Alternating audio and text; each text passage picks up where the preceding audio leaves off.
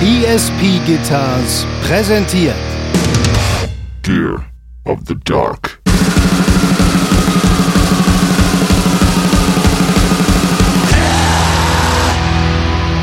Besonders geil finde ich, dass aber dieses Comment äh, kam bei dem Song, der original ein Querflöten-Solo im C-Part hat.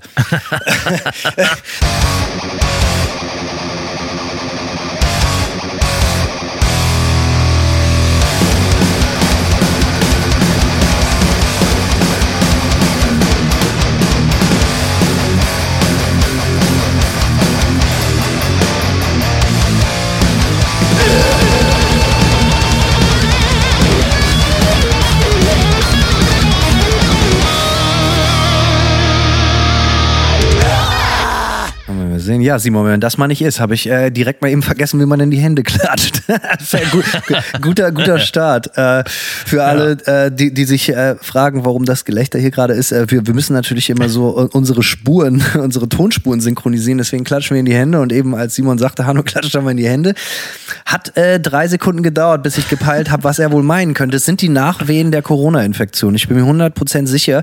Der Struggle ist real. Bei mir, ich hatte ja auch so richtig, richtig Matschgehirn. Ich weiß gar nicht, ob ich das schon erzählt habe, aber äh, so, Irin und ich hatten versucht zu proben. Und äh, da waren dann halt auch einfach, das ist wirklich scary, so einfach mal so Parts dann auch weg, die ich schon seit neun Jahren ab und zu spiele. So, es wird aber wieder besser, aber richtig, richtig Matsch gehören, nicht zu knapp. Und ja, Klatschen habe ich jetzt auch wieder drauf. Dementsprechend, äh, ich bin wieder vollwertiges Mitglied der Gesellschaft. Der Deutsche klatscht ja gern, das macht er gerne. Ja, richtig. Wenn du, wenn du wieder klatschen kannst, ist alles gut. Äh, ja, das ist ja schön zu hören. Ähm, außerdem, Hanno, auch schön, Anlass zum Feiern ist, dass das hier heute Folge 69 ist.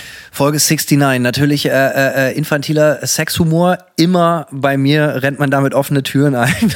oh Mann, Ja. Ich wollte es eigentlich nicht erzählen, aber wo wir schon wirklich bei diesem unterirdischen Niveau sind, ich möchte nur sagen, ich, ich bin jetzt, ich bin, ich bin schon alt, ne? Aber ich, ich, es hört einfach nicht auf, dass ich sowas lustig finde.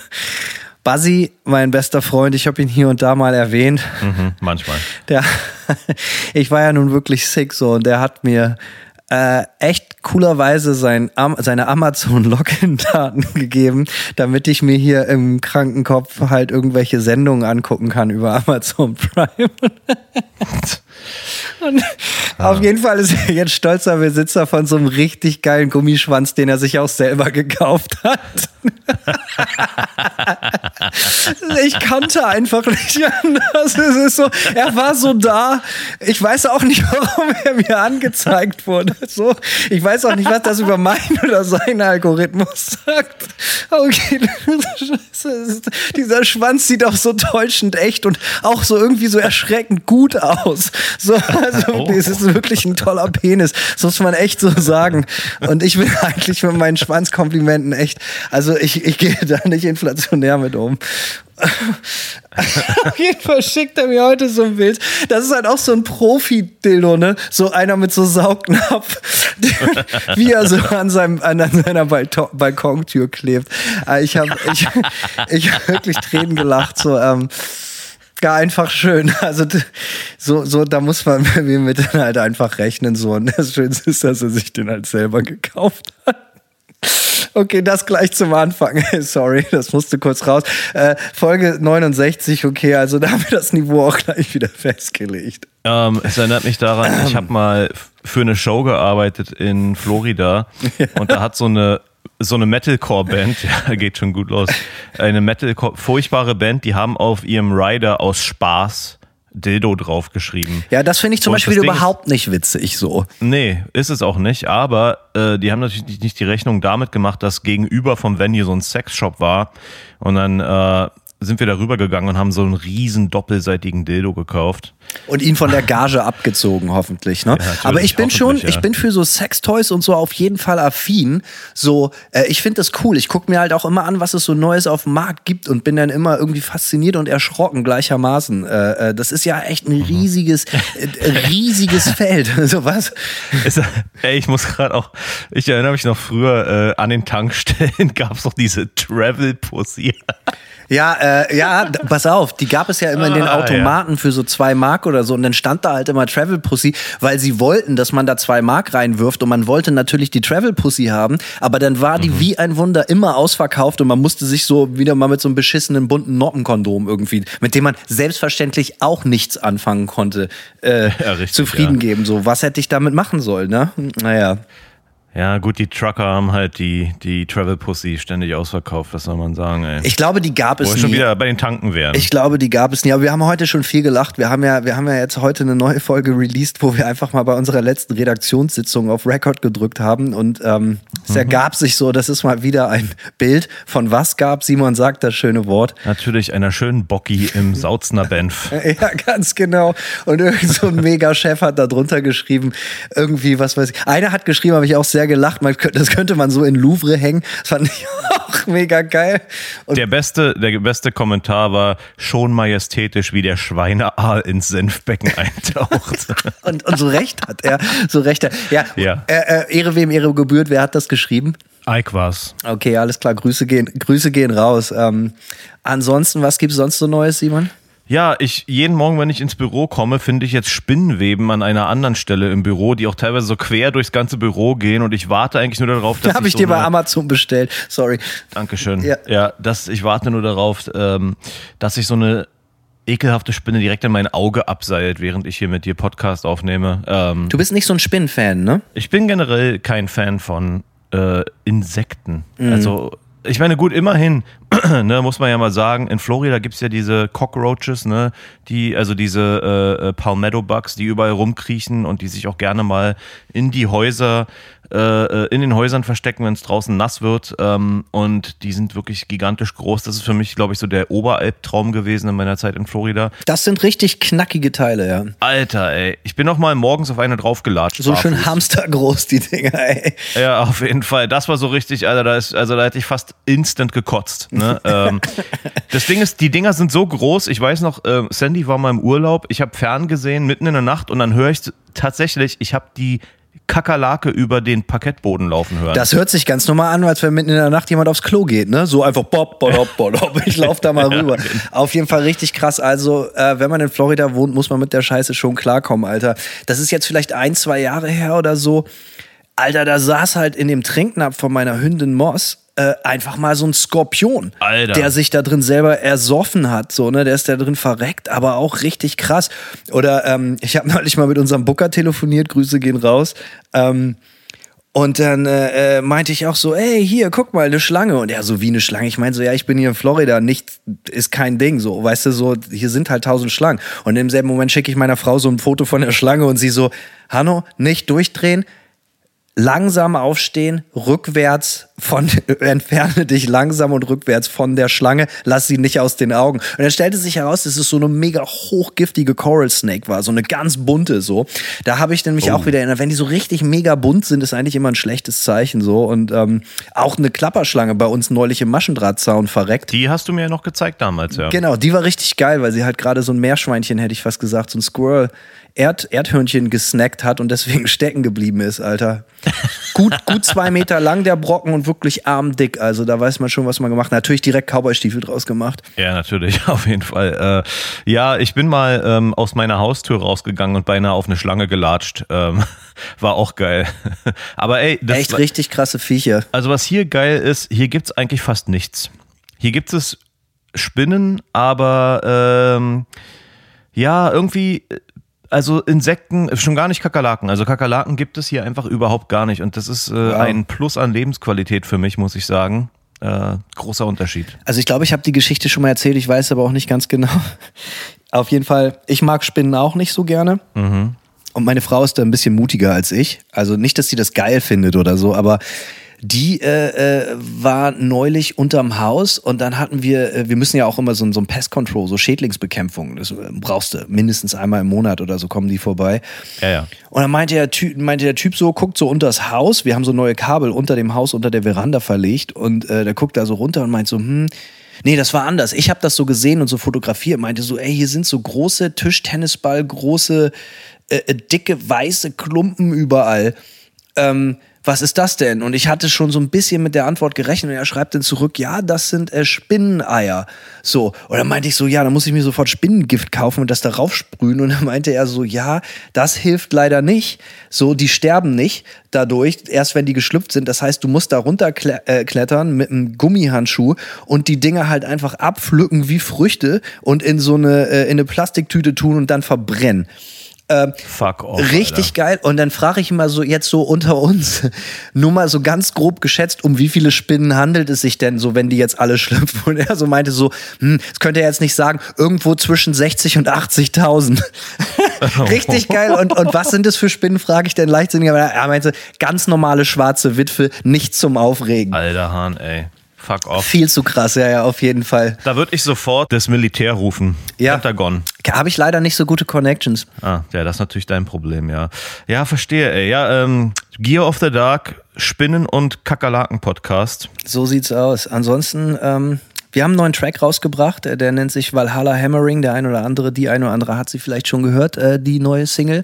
Eigentlich ist geil, ist eigentlich so eine One-Off-Single. Ne?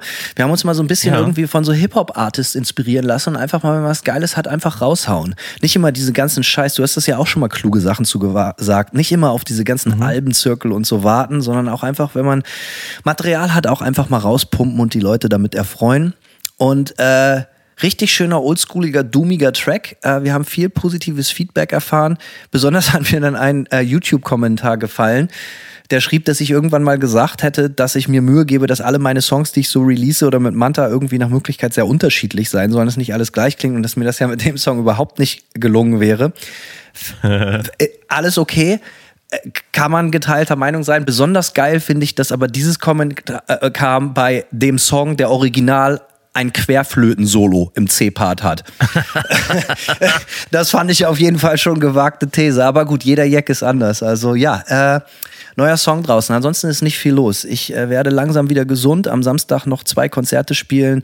Beim Albright hoffentlich Knock on Wood. Wir hoffen aufs Beste. Und dann in, um 14.45 Uhr und dann um 0.45 Uhr auf dem Reload.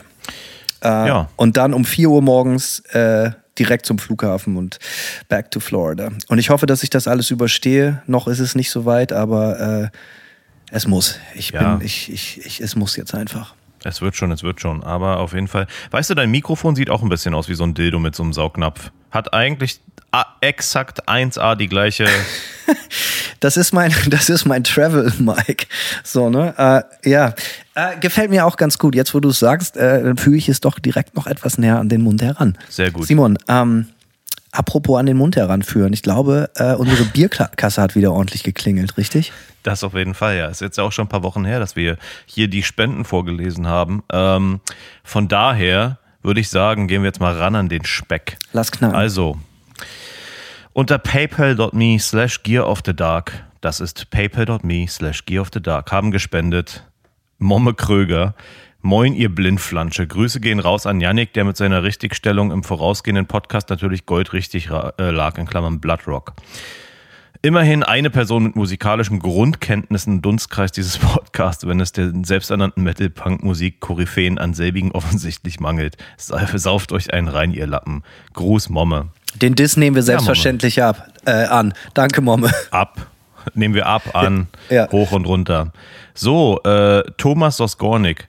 Tag, ihr Fische. Ich glaube, ihr habt mir in Sachen Gatekeeping die Augen geöffnet. Bin seit zig Jahren Eintracht Frankfurt-Fan. War auch auf beschissenen Auswärtsspielen bei 12 Grad Nie Nieselregen in Cottbus. Oh, in Cottbus, Alter. Na gut, ey, du bist hart gesotten. oh, Vorsichtig, Simon, Vorsicht. Ja, du, ich hatte, ich hatte Familie in Cottbus, das ist ein Loch, ey. Ähm, so, hab nix gesagt. Seit ein paar Jahren ist der Verein auf einmal erfolgreich und hat zwei Titel geholt. Plötzlich ist gefühlt mein halbes Umfeld Eintracht-Fan. Nervt irgendwie. Ist doch aber auch eine Form von Gate- Gatekeeping, oder? Mit der Kohle holt ihr euch bitte ein paar Wiesenhof-Salami, PS Scheiß Werder Bremen. Oh, da wird scharf geschossen hier heute. Wird scharf geschossen. Ähm, ich, ich, ich respektiere so einen Verein erstmal gar nicht. Deswegen, äh, so, ein- so, so ein Diss muss ja aber auf Augenhöhe passieren. Deswegen kommt das überhaupt nicht an. Ich muss ihm aber recht. Ich finde, ich finde dieses Gatekeeping bei Thema Fußball ist ein bisschen was anderes, weil äh, beim Fußball ist es ja schon immer auch so ein Gemeinschaftsgefühl-Ding. So, ne? Und wenn es um Mucke geht, ist es halt albern, weil man hört das ja doch meistens alleine zu Hause und äh, pellt sich dann Ei drauf. Aber bei Fußball ja, kann ich das schon irgendwie nachvollziehen. Ist vielleicht auch noch so, aber gut, äh, lass uns das nicht, lass uns das Fass bloß nicht aufmachen. Ja, äh, wie heißt der Kollege? Wie heißt der Kollege? Äh, Thomas aus Gornik. Aber ey, wer freiwillig nach Cottbus fährt. Wollte ich gerade sagen, scheiß auf dich, Thomas. Und äh, danke für die Spende. nee, im Ernst, Grü Grüße gehen raus. Alles klar. danke dir. Ricardo Pilat, ähm, moin ihr Penners unter Lunkens, anbei ein paar Mark, damit ihr mal wieder gucken könnt, ob der Hals dicht ist. durch, eure, durch euren Bodentreter-Influencer-Podcast mit Simson und Hannes wird mein Pedalboard immer größer. Death Knob, Pitchfork, Wiretap. Alles da. ey. Und die Geldbörse immer kleiner. Naja, Grüße aus Leipzig. Ja, Grüße zurück, Ricardo. Grüße. Ähm, ja, Thomas aus Gornik spendet schon wieder. Ist das der eben aus Cottbus? Ja, der mit dem, Gott- mit dem Werder-Diss, ja. Hey Thomas, willkommen zurück. Willkommen zurück, du, du, du gern gesehener Gast. Ja, geiler Typ. Ähm, ich bin's nochmal. Muss ich unbedingt noch, muss mich unbedingt nochmal auskotzen. Jedes Mal, wenn ich die Disturbed-Version von Sound of Silence höre. Hä? Jedes Mal. Wie, Boah, Alter, das klingt ja richtig finster. Ich, kenne das jetzt nicht so aus dem Kopf, aber das klingt ja auch nicht. richtig, richtig bitter. Also da gebe ich dir gleich mal echt ungehört recht, lieber Thomas. allerdings jedes Mal, wenn ich die Disturbed. Das, Ja, das ist etwas, okay, Thomas, das ist dein Problem. Auf jeden Fall. Anyway, bin ich kurz vor Brechdurchfall. Diese Band hat mir in eurer Folge zu überschätzten Bands ein wenig gefehlt. Äh, aber ich finde sie so unendlich furchtbar. Ja, Alter, äh, also ganz ehrlich, über die Kacke an meinem Schuh brauche ich ja auch nicht zu reden. Äh, äh, Disturbed. fair enough. Also wirklich. Ne, ähm, auch der andere Schmutz wie Down with the Sickness etc. So ein grausamer Kackdreck. Jetzt lasse ich euch in Ruhe, geh äh, mit der Kohle saufen und lasst euch gut gehen. Danke, Thomas. PS Werder Bremen ist eigentlich ganz okay. Grüße aus Brühl, Thomas. Der Typ ist auf jeden Fall höchstgradig schizophren und das macht ihn noch sympathischer. Danke, Thomas. Grüße gehen zurück. So sieht's aus. So, Te Tennis. Äh, Dennis Kosinski, nicht Tennis. Ko Dennis Kosinski, Alter. Das klingt auch wie eine alte Fernsehserie.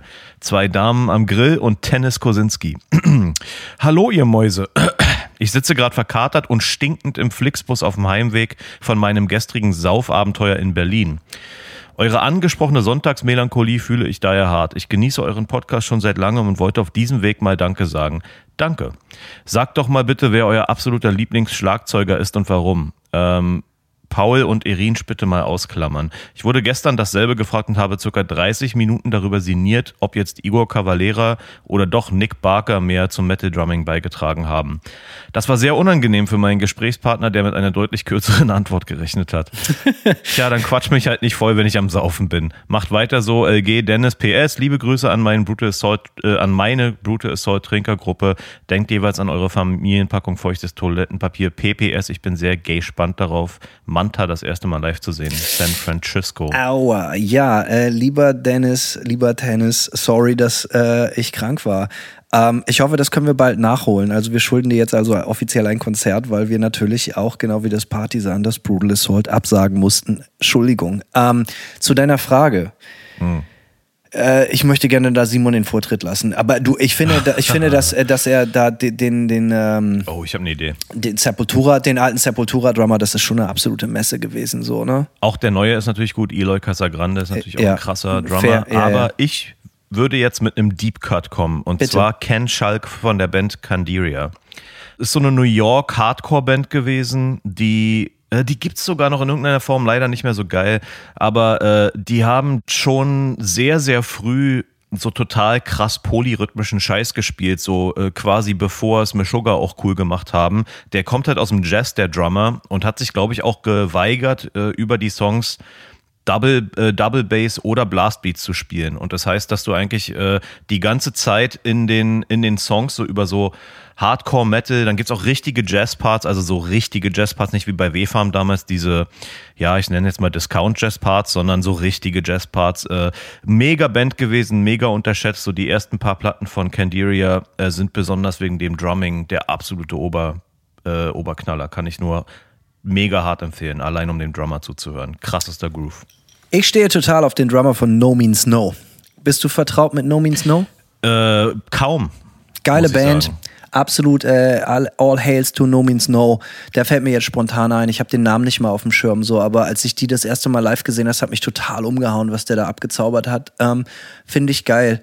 Äh, Kurze Randnotiz. Ähm, Ich fand es immer so ein bisschen albern, dass die ganze Welt so mega über Lars Ulrich kotzt. Äh, ich finde, ich finde Lars Ulrich ist nicht der schlechteste Drummer der Welt. Und ich finde es ein bisschen immer so ein bisschen albern, wenn Leute so aus reinem Lars da? Ulrich-Hass äh, das immer einfach behaupten. Bitte was?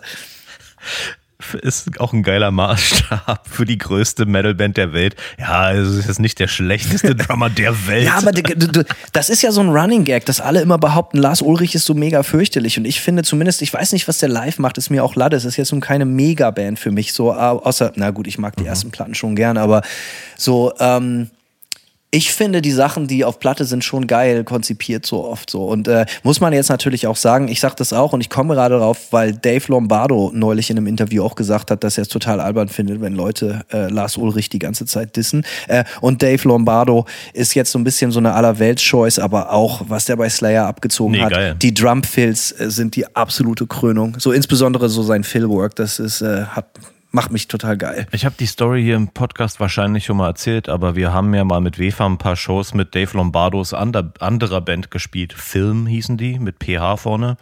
Ähm, und als wir äh, in Berlin gespielt haben, war es brutal heiß im Backstage und Dave Lombardo stand, ähm, also wir haben uns mit Film den Backstage geteilt und Dave Lombardo stand über so einem äh, großen Industrieventilator und hat langsam Wasser reingeträufelt, um den Raum für uns runterzukühlen. Oh. Und da hatte ich dann mal, da hatte ich dann kurz mal so einen Moment, da dachte ich mir, krass. Der ist einer zum Heiraten. Ja, Dave Lombardo von Slayer kühlt gerade den Raum für mich runter, ist aber nett. Ja. Weiter Ja, geht's. Das war sehr nice. Ja, weiter geht's. Ach ja, Dave. Äh, Werner Focke. Äh, dafür soll Hanno sich kaufen, also für den Betrag, den er äh, geschickt hat, ich weiß nicht mehr, was es war, dafür soll Hanno sich kaufen, was immer ihm hilft, Tage wie beim Aftreit Unbuten zu überstehen. Keine Ahnung, was das heißt. Das war das Festival, was ich neulich mit Covid gespielt habe. Äh, Ah. Und mir jemand aus Mitleid einen Pulli auf die Bühne geschmissen hat und ich jetzt einen mega nicen, richtig schön geschmeidigen Jean Pascal äh, umsonst Pulli hatte, habe, äh, den ich auch einfach behalten habe. Aber ich habe auch gefragt, durfte ich behalten und äh, der ist mega schön. Das ist mein neuer Hauptpullover. Ich habe ja nicht viele Klamotten. Ich habe immer so einen Zipper, den trage ich dann irgendwie für ein Jahr und dann kaufe ich mir einen neuen oder dann klau mir einen neuen oder lass mir einen neuen auf die Bühne werfen. Ja, danke Werner. Vielen Dank. Verstehe. Grüße gehen raus. Weiterhin sagt er Respekt und könnt ihr beim Reload Festival bitte White Nights spielen. A, ein super Song und B, eines der genialst- genialsten Video-Intros, äh, die ich kenne. Ja, äh, ich würde dir gerne sagen, ja. Das Problem ist immer so, der Song in der Live-Version alleine nimmt immer schon so 10, 11, 12 Minuten in Anspruch oder so. Äh, und unsere Spielzeit beim Reload ist extrem begrenzt. Äh, davon abgesehen, dass es auch schon tief in der Nacht ist. Naja, mal gucken. Ja, Ich mach's wie so ein Ami, wenn ich sage, vielleicht meine ich nein. guter Plan, ja. Er sagt abschließend, ist auch der Link, den ich immer schicke, wenn es mal wieder heißt, wie du kennst Manta nicht. Gruß aus Sulingen, wo es mehrere Werners gibt. Na, ist das auch geklärt.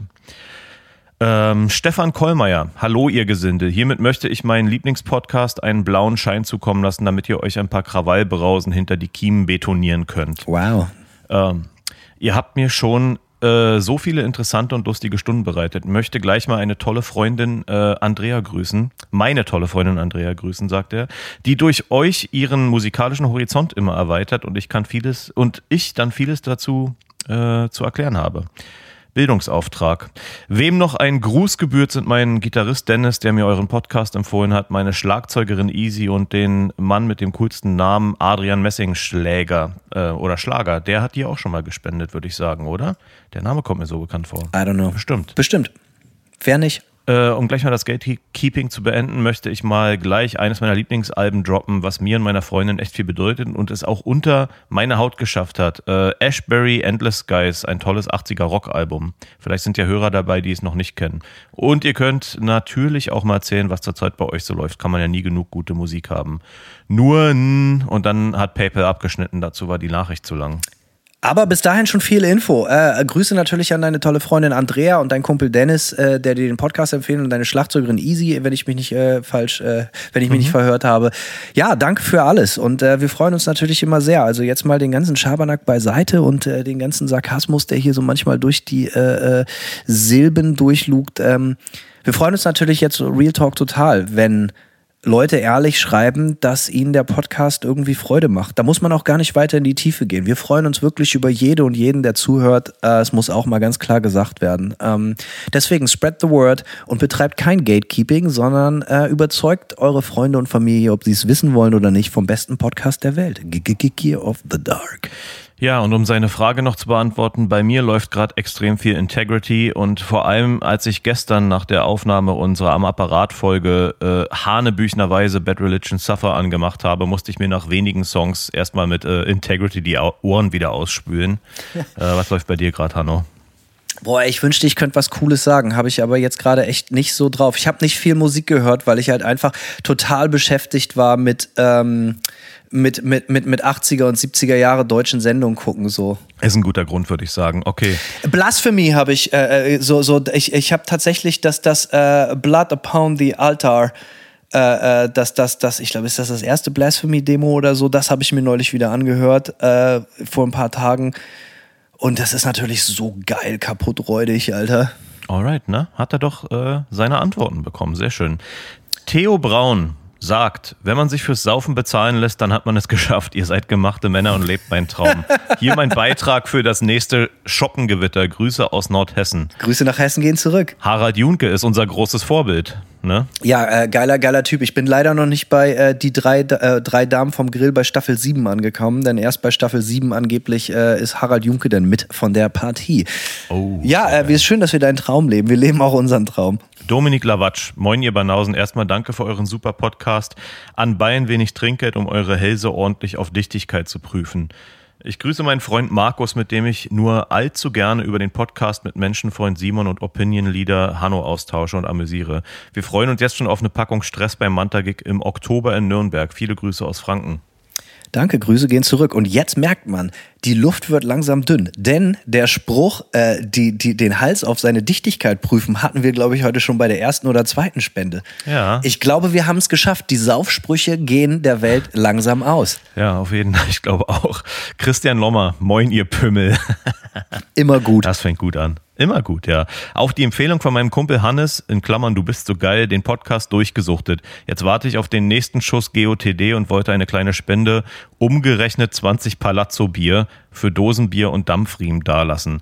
Außerdem wollte ich meinen Kumpel Borg, Hannes, Du bist so geil, äh, hat er schon mal gesagt, sagt er nochmal. Clemens, Haudi und meine Perle Christina grüßen. Macht weiter so mit feuchten äh, Füßen, Lommer. Lommer, danke. Perle ist echt ein Klassiker, ne? Muss ich auch sagen. Grüße, Grüße an dich und deine Kumpels und vor allem an deine Perle. Genau. Lars Christ sagt Prost.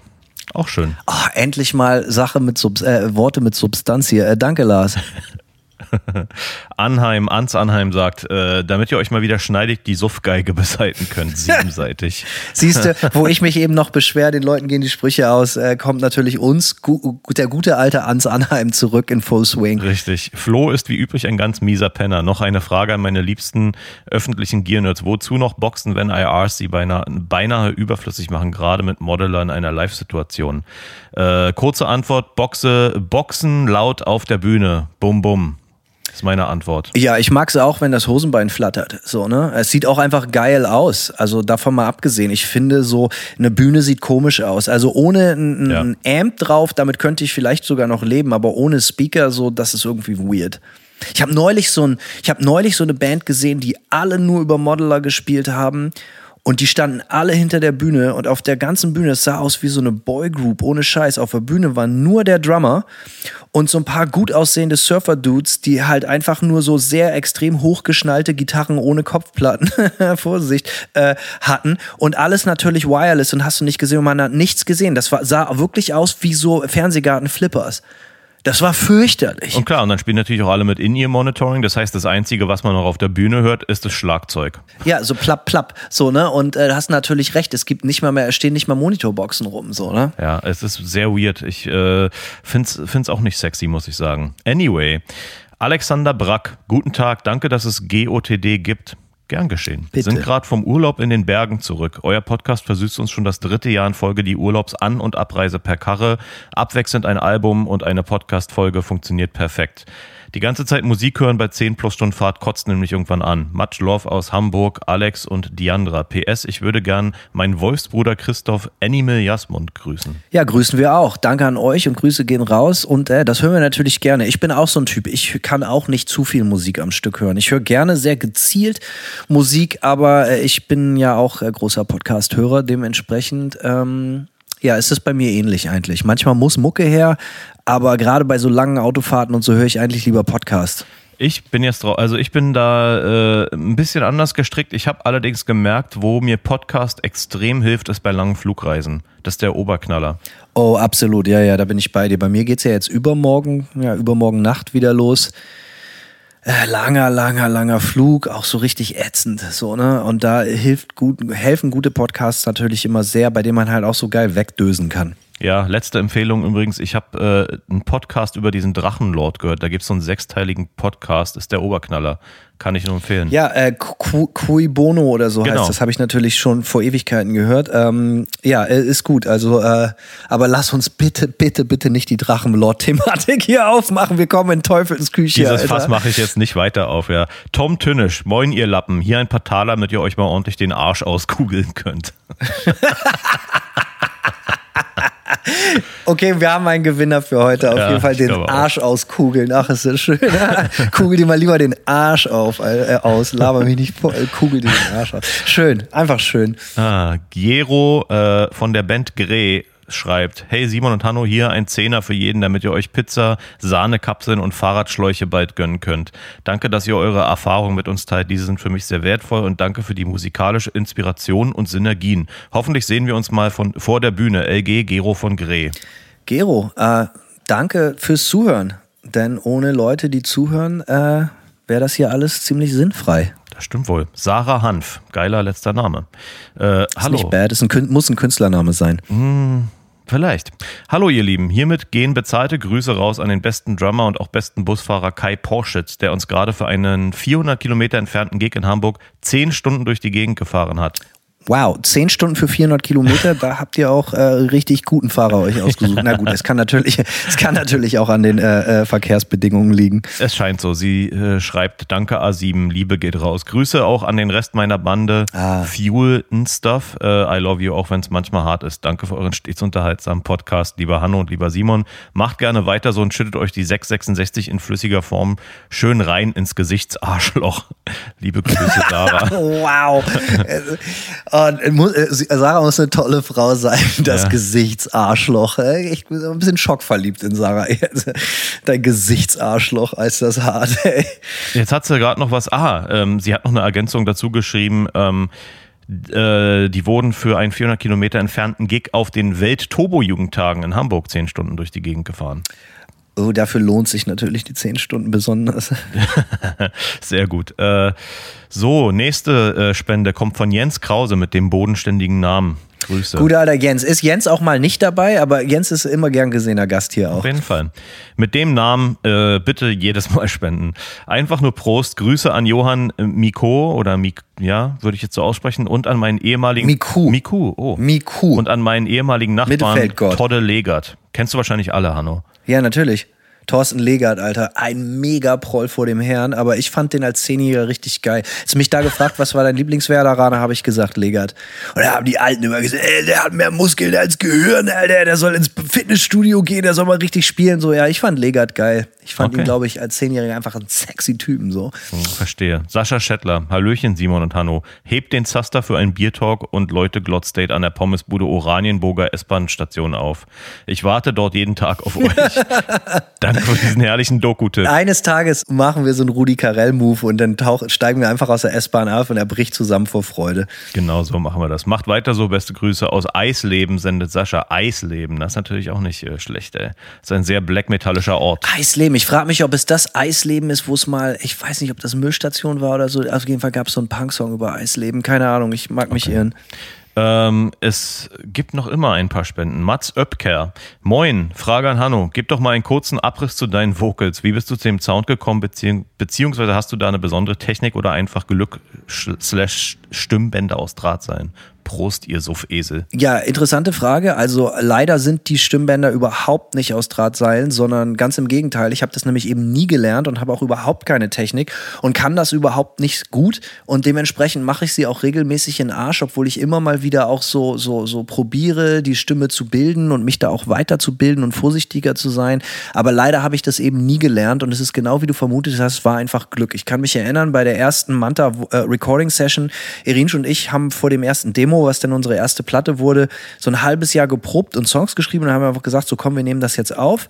Und dann haben wir die ganzen Instrumentals aufgenommen und ich habe bei den Proben nie gesungen, sondern immer nur in meinem Kopf immer so äh, äh, mir so Szenarien ausgedacht, wie das klingen konnte. Und dann hat äh, der liebe Timo aus der Wellenschmiede in Hamburg im Studio auf Record gedrückt und es war so, okay, keiner wusste, wie das jetzt klingt. Ich habe in meinem Leben auch noch nie so gesungen.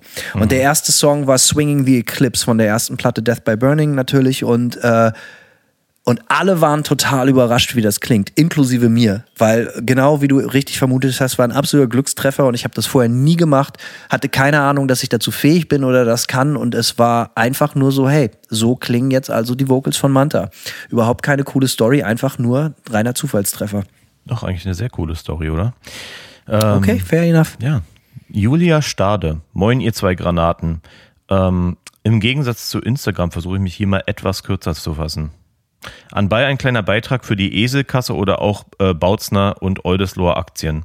Danke für die stets hervorragende Unterhaltung und das Hinweghelfen über so manch düsteren Moment. Ich hoffe, ihr macht noch lange weiter so. Ed Hanno, beste Genesungswünsche, falls du zu diesem Zeitpunkt noch nötig äh, hast.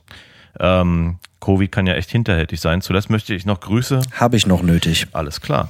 Zuletzt möchte ich noch Grüße in die windigen Niederungen Dietmarschens an den besten Kollegen von allen schicken. Lars, okay. Ich hoffe. Dietmarschen. Ah, alles klar, ja. Du.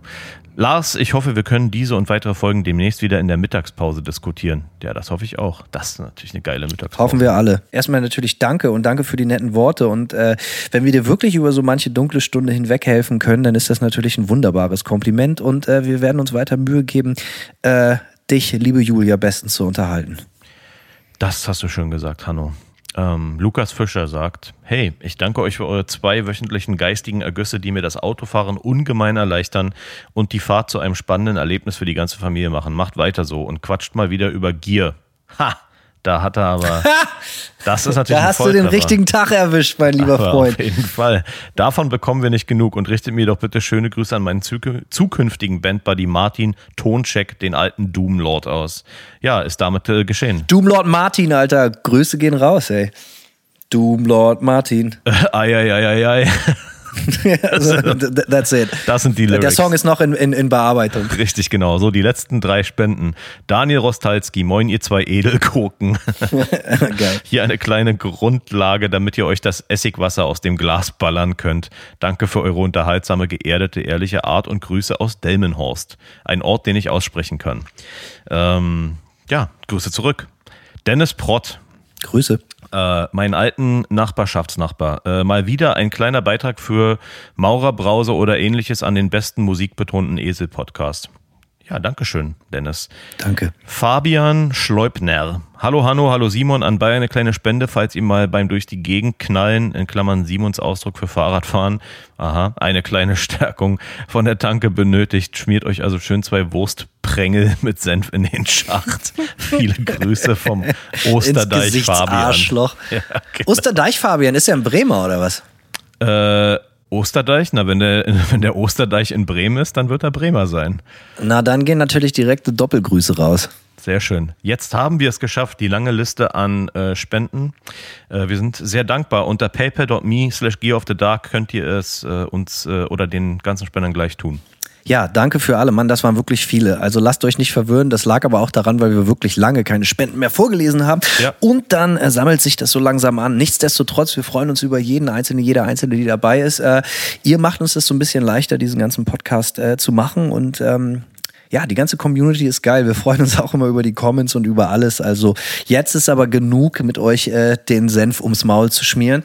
Ich habe den Namen schon wieder vergessen. Eben jemand sagte, ey, er will endlich mal wieder eine Gear-Folge. Mhm. You came the right place. Äh, denn ähm, Lukas Fischer war Lukas Fischer.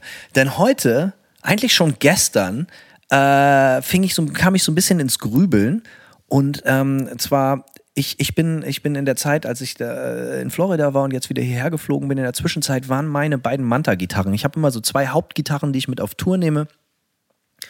Und die hatte ich das erste Mal seit ganz vielen Jahren äh, äh in Pflege, beziehungsweise bei einem guten Gitartag mal wieder wo dann halt so die komplett eingestellt werden. Intonation und Bundreinheit und wie das alles heißt.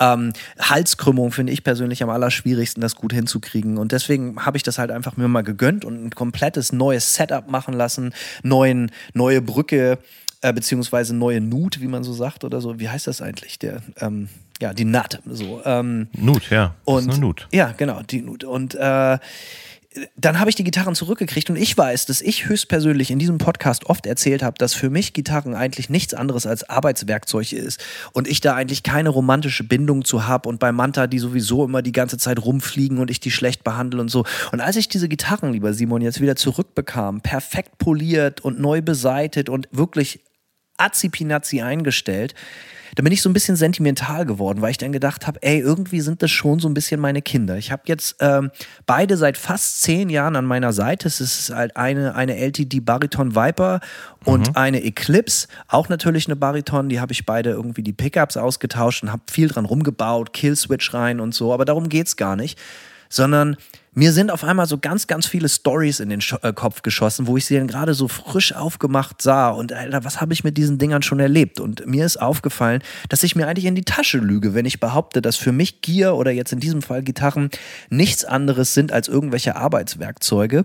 Deswegen würde ich lieber, Simon, heute gerne mit dir drüber sprechen. Ähm, ja, sind Gitarren einfach nur ein Werkzeug oder ein Kultobjekt? Ähm, ja, was ist deine Meinung?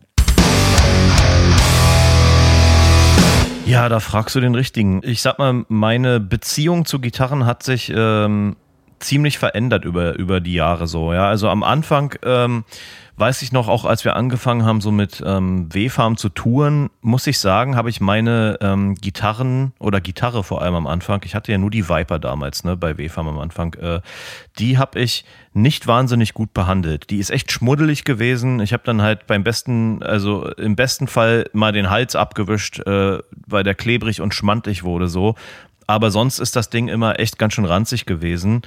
Ähm, und ja, irgendwann also, und mir hat das Instrument auch einfach nicht viel bedeutet, muss ich gestehen. So, es war so eine Gitarre, also ich weiß noch, als ich sie haben wollte, war es ein Big Deal für mich. So, ich wollte die Gitarre haben, ich habe darauf hingespart, ich habe einen Sommerjob gemacht, um mir die leisten zu können. Und dann habe ich sie mir gekauft und war auch total stolz. Aber im Moment, in dem Moment, in dem wir angefangen haben, regelmäßig zu touren und das wirklich auch erstmal zu einem Werkzeug wurde fast, äh, habe ich, ähm, habe ich halt irgendwie ja, äh, irgendwie so ein bisschen die Connection dazu verloren. So, ja, also ich war auf einem, ne, es war, und ich muss auch gestehen, eine Sache ist mir auch aufgefallen.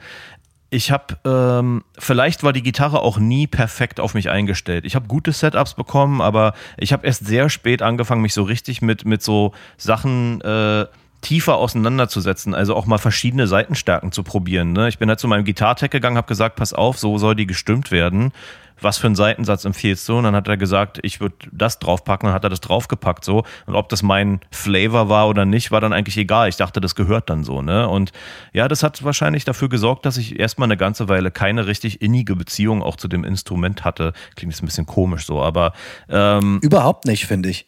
Ich kenne zum Beispiel, kurzer Einschub, also ich kenne zum Beispiel Leute, die spielen Instrumente wie zum Beispiel Geige oder so und die haben mhm. eine Geige für 11.000 Euro ja. und das, es gibt nichts auf der Welt, was denen so wichtig ist wie ihre Instrumente und die haben dann halt auch so eine Geschichte, wem hat die vorher gehört, wo wurde die gebaut und dies und das, ne? Und wir spielen ja das sind ja Stangenmodelle, die wir spielen, so, ne? Und, und, und jetzt auch in dem Manta-Kosmos, wie ich das schon gesagt habe, als ich dir eben beiden, die beiden Gitarren dann so wiederkam in meinem Doppel-Touring-Case, Ähm, Flight Case, da dachte ich dann so, ey, irgendwie lüge ich mir hier was in die Tasche, weil ich war so richtig, das war so, als wenn man total stolze Eltern ist, so und äh, die Kinder gehen dann sechs Wochen lang ins Ferienlager und auf einmal kommen sie wieder und man denkt so, ey, was, was habe ich eigentlich für coole Kids? Und so ging mir das dann mit den Gitarren, weil Alter, ich hatte die ja schon auf der ganzen Welt dabei, so ne. Als erstes hatte ich diese diese Bariton Viper und man, die wurde auch schon echt oft repariert und und äh, als ich die ich habe ich hab die erste Manta-Platte nicht damit eingespielt, sondern noch mit einer normalen Gitarre. Da komme ich vielleicht später noch drauf. Aber ich dachte so, ey, damit ich noch tiefer spielen kann, irgendwie müsste mal so eine Bariton her. Und ich konnte da auch gar nicht drauf spielen. Ich musste so, da gab es Manta schon. Wir haben schon regelmäßig geprobt, als ich dann so lernen musste, auf diesem langen, großen Griffbrett zu spielen und solche Geschichten. Mhm. Und äh, das hat auf jeden Fall eine Weile gedauert irgendwie und dann habe ich die einfach genauso wie du einfach als das akzeptiert, was es ist. So und dann äh, war sie überall auf der ganzen Welt mit dabei und dann habe ich für meine erste US-Show von, von ESP eine, eine Eclipse bekommen und da gibt es auch so eine schöne Geschichte. Da bin ich für die erste US-Show nach Amerika gereist und das war witzigerweise auch in Gainesville, wo ich heute wohne mit den Melvins und ähm, da stand sie dann auf einmal da, noch mit den fürchterlichen EMG-Pickups, die ich dann auch sehr schnell aufgebaut, äh, ausgebaut hatte und andere reingesetzt habe. So, ähm, aber jetzt so im Hindsight muss ich sagen, so, ey, wenn ich so Bilder sehe, ey, das war in Japan, das war in Südaf äh, äh, äh, in Südafrika oder sonst was, das war in Island und immer ist eine von den beiden Gitarren so dabei. Ähm, es ist für mich definitiv mehr als ein Werkzeug. Kannst du dich denn an dein erstes Instrument, welches dir wirklich was bedeutet hat, erinnern? War das diese besagte Viper? Du hattest doch vorher bestimmt schon mal eine andere Gitarre, oder? Ja. Du pass auf, kurzen Einschub. Ich muss mal kurz was checken. Ähm, hier ist gerade so ein Reparaturheini angekommen. Ähm, ich setze hier gleich an. Ich bin gleich wieder da.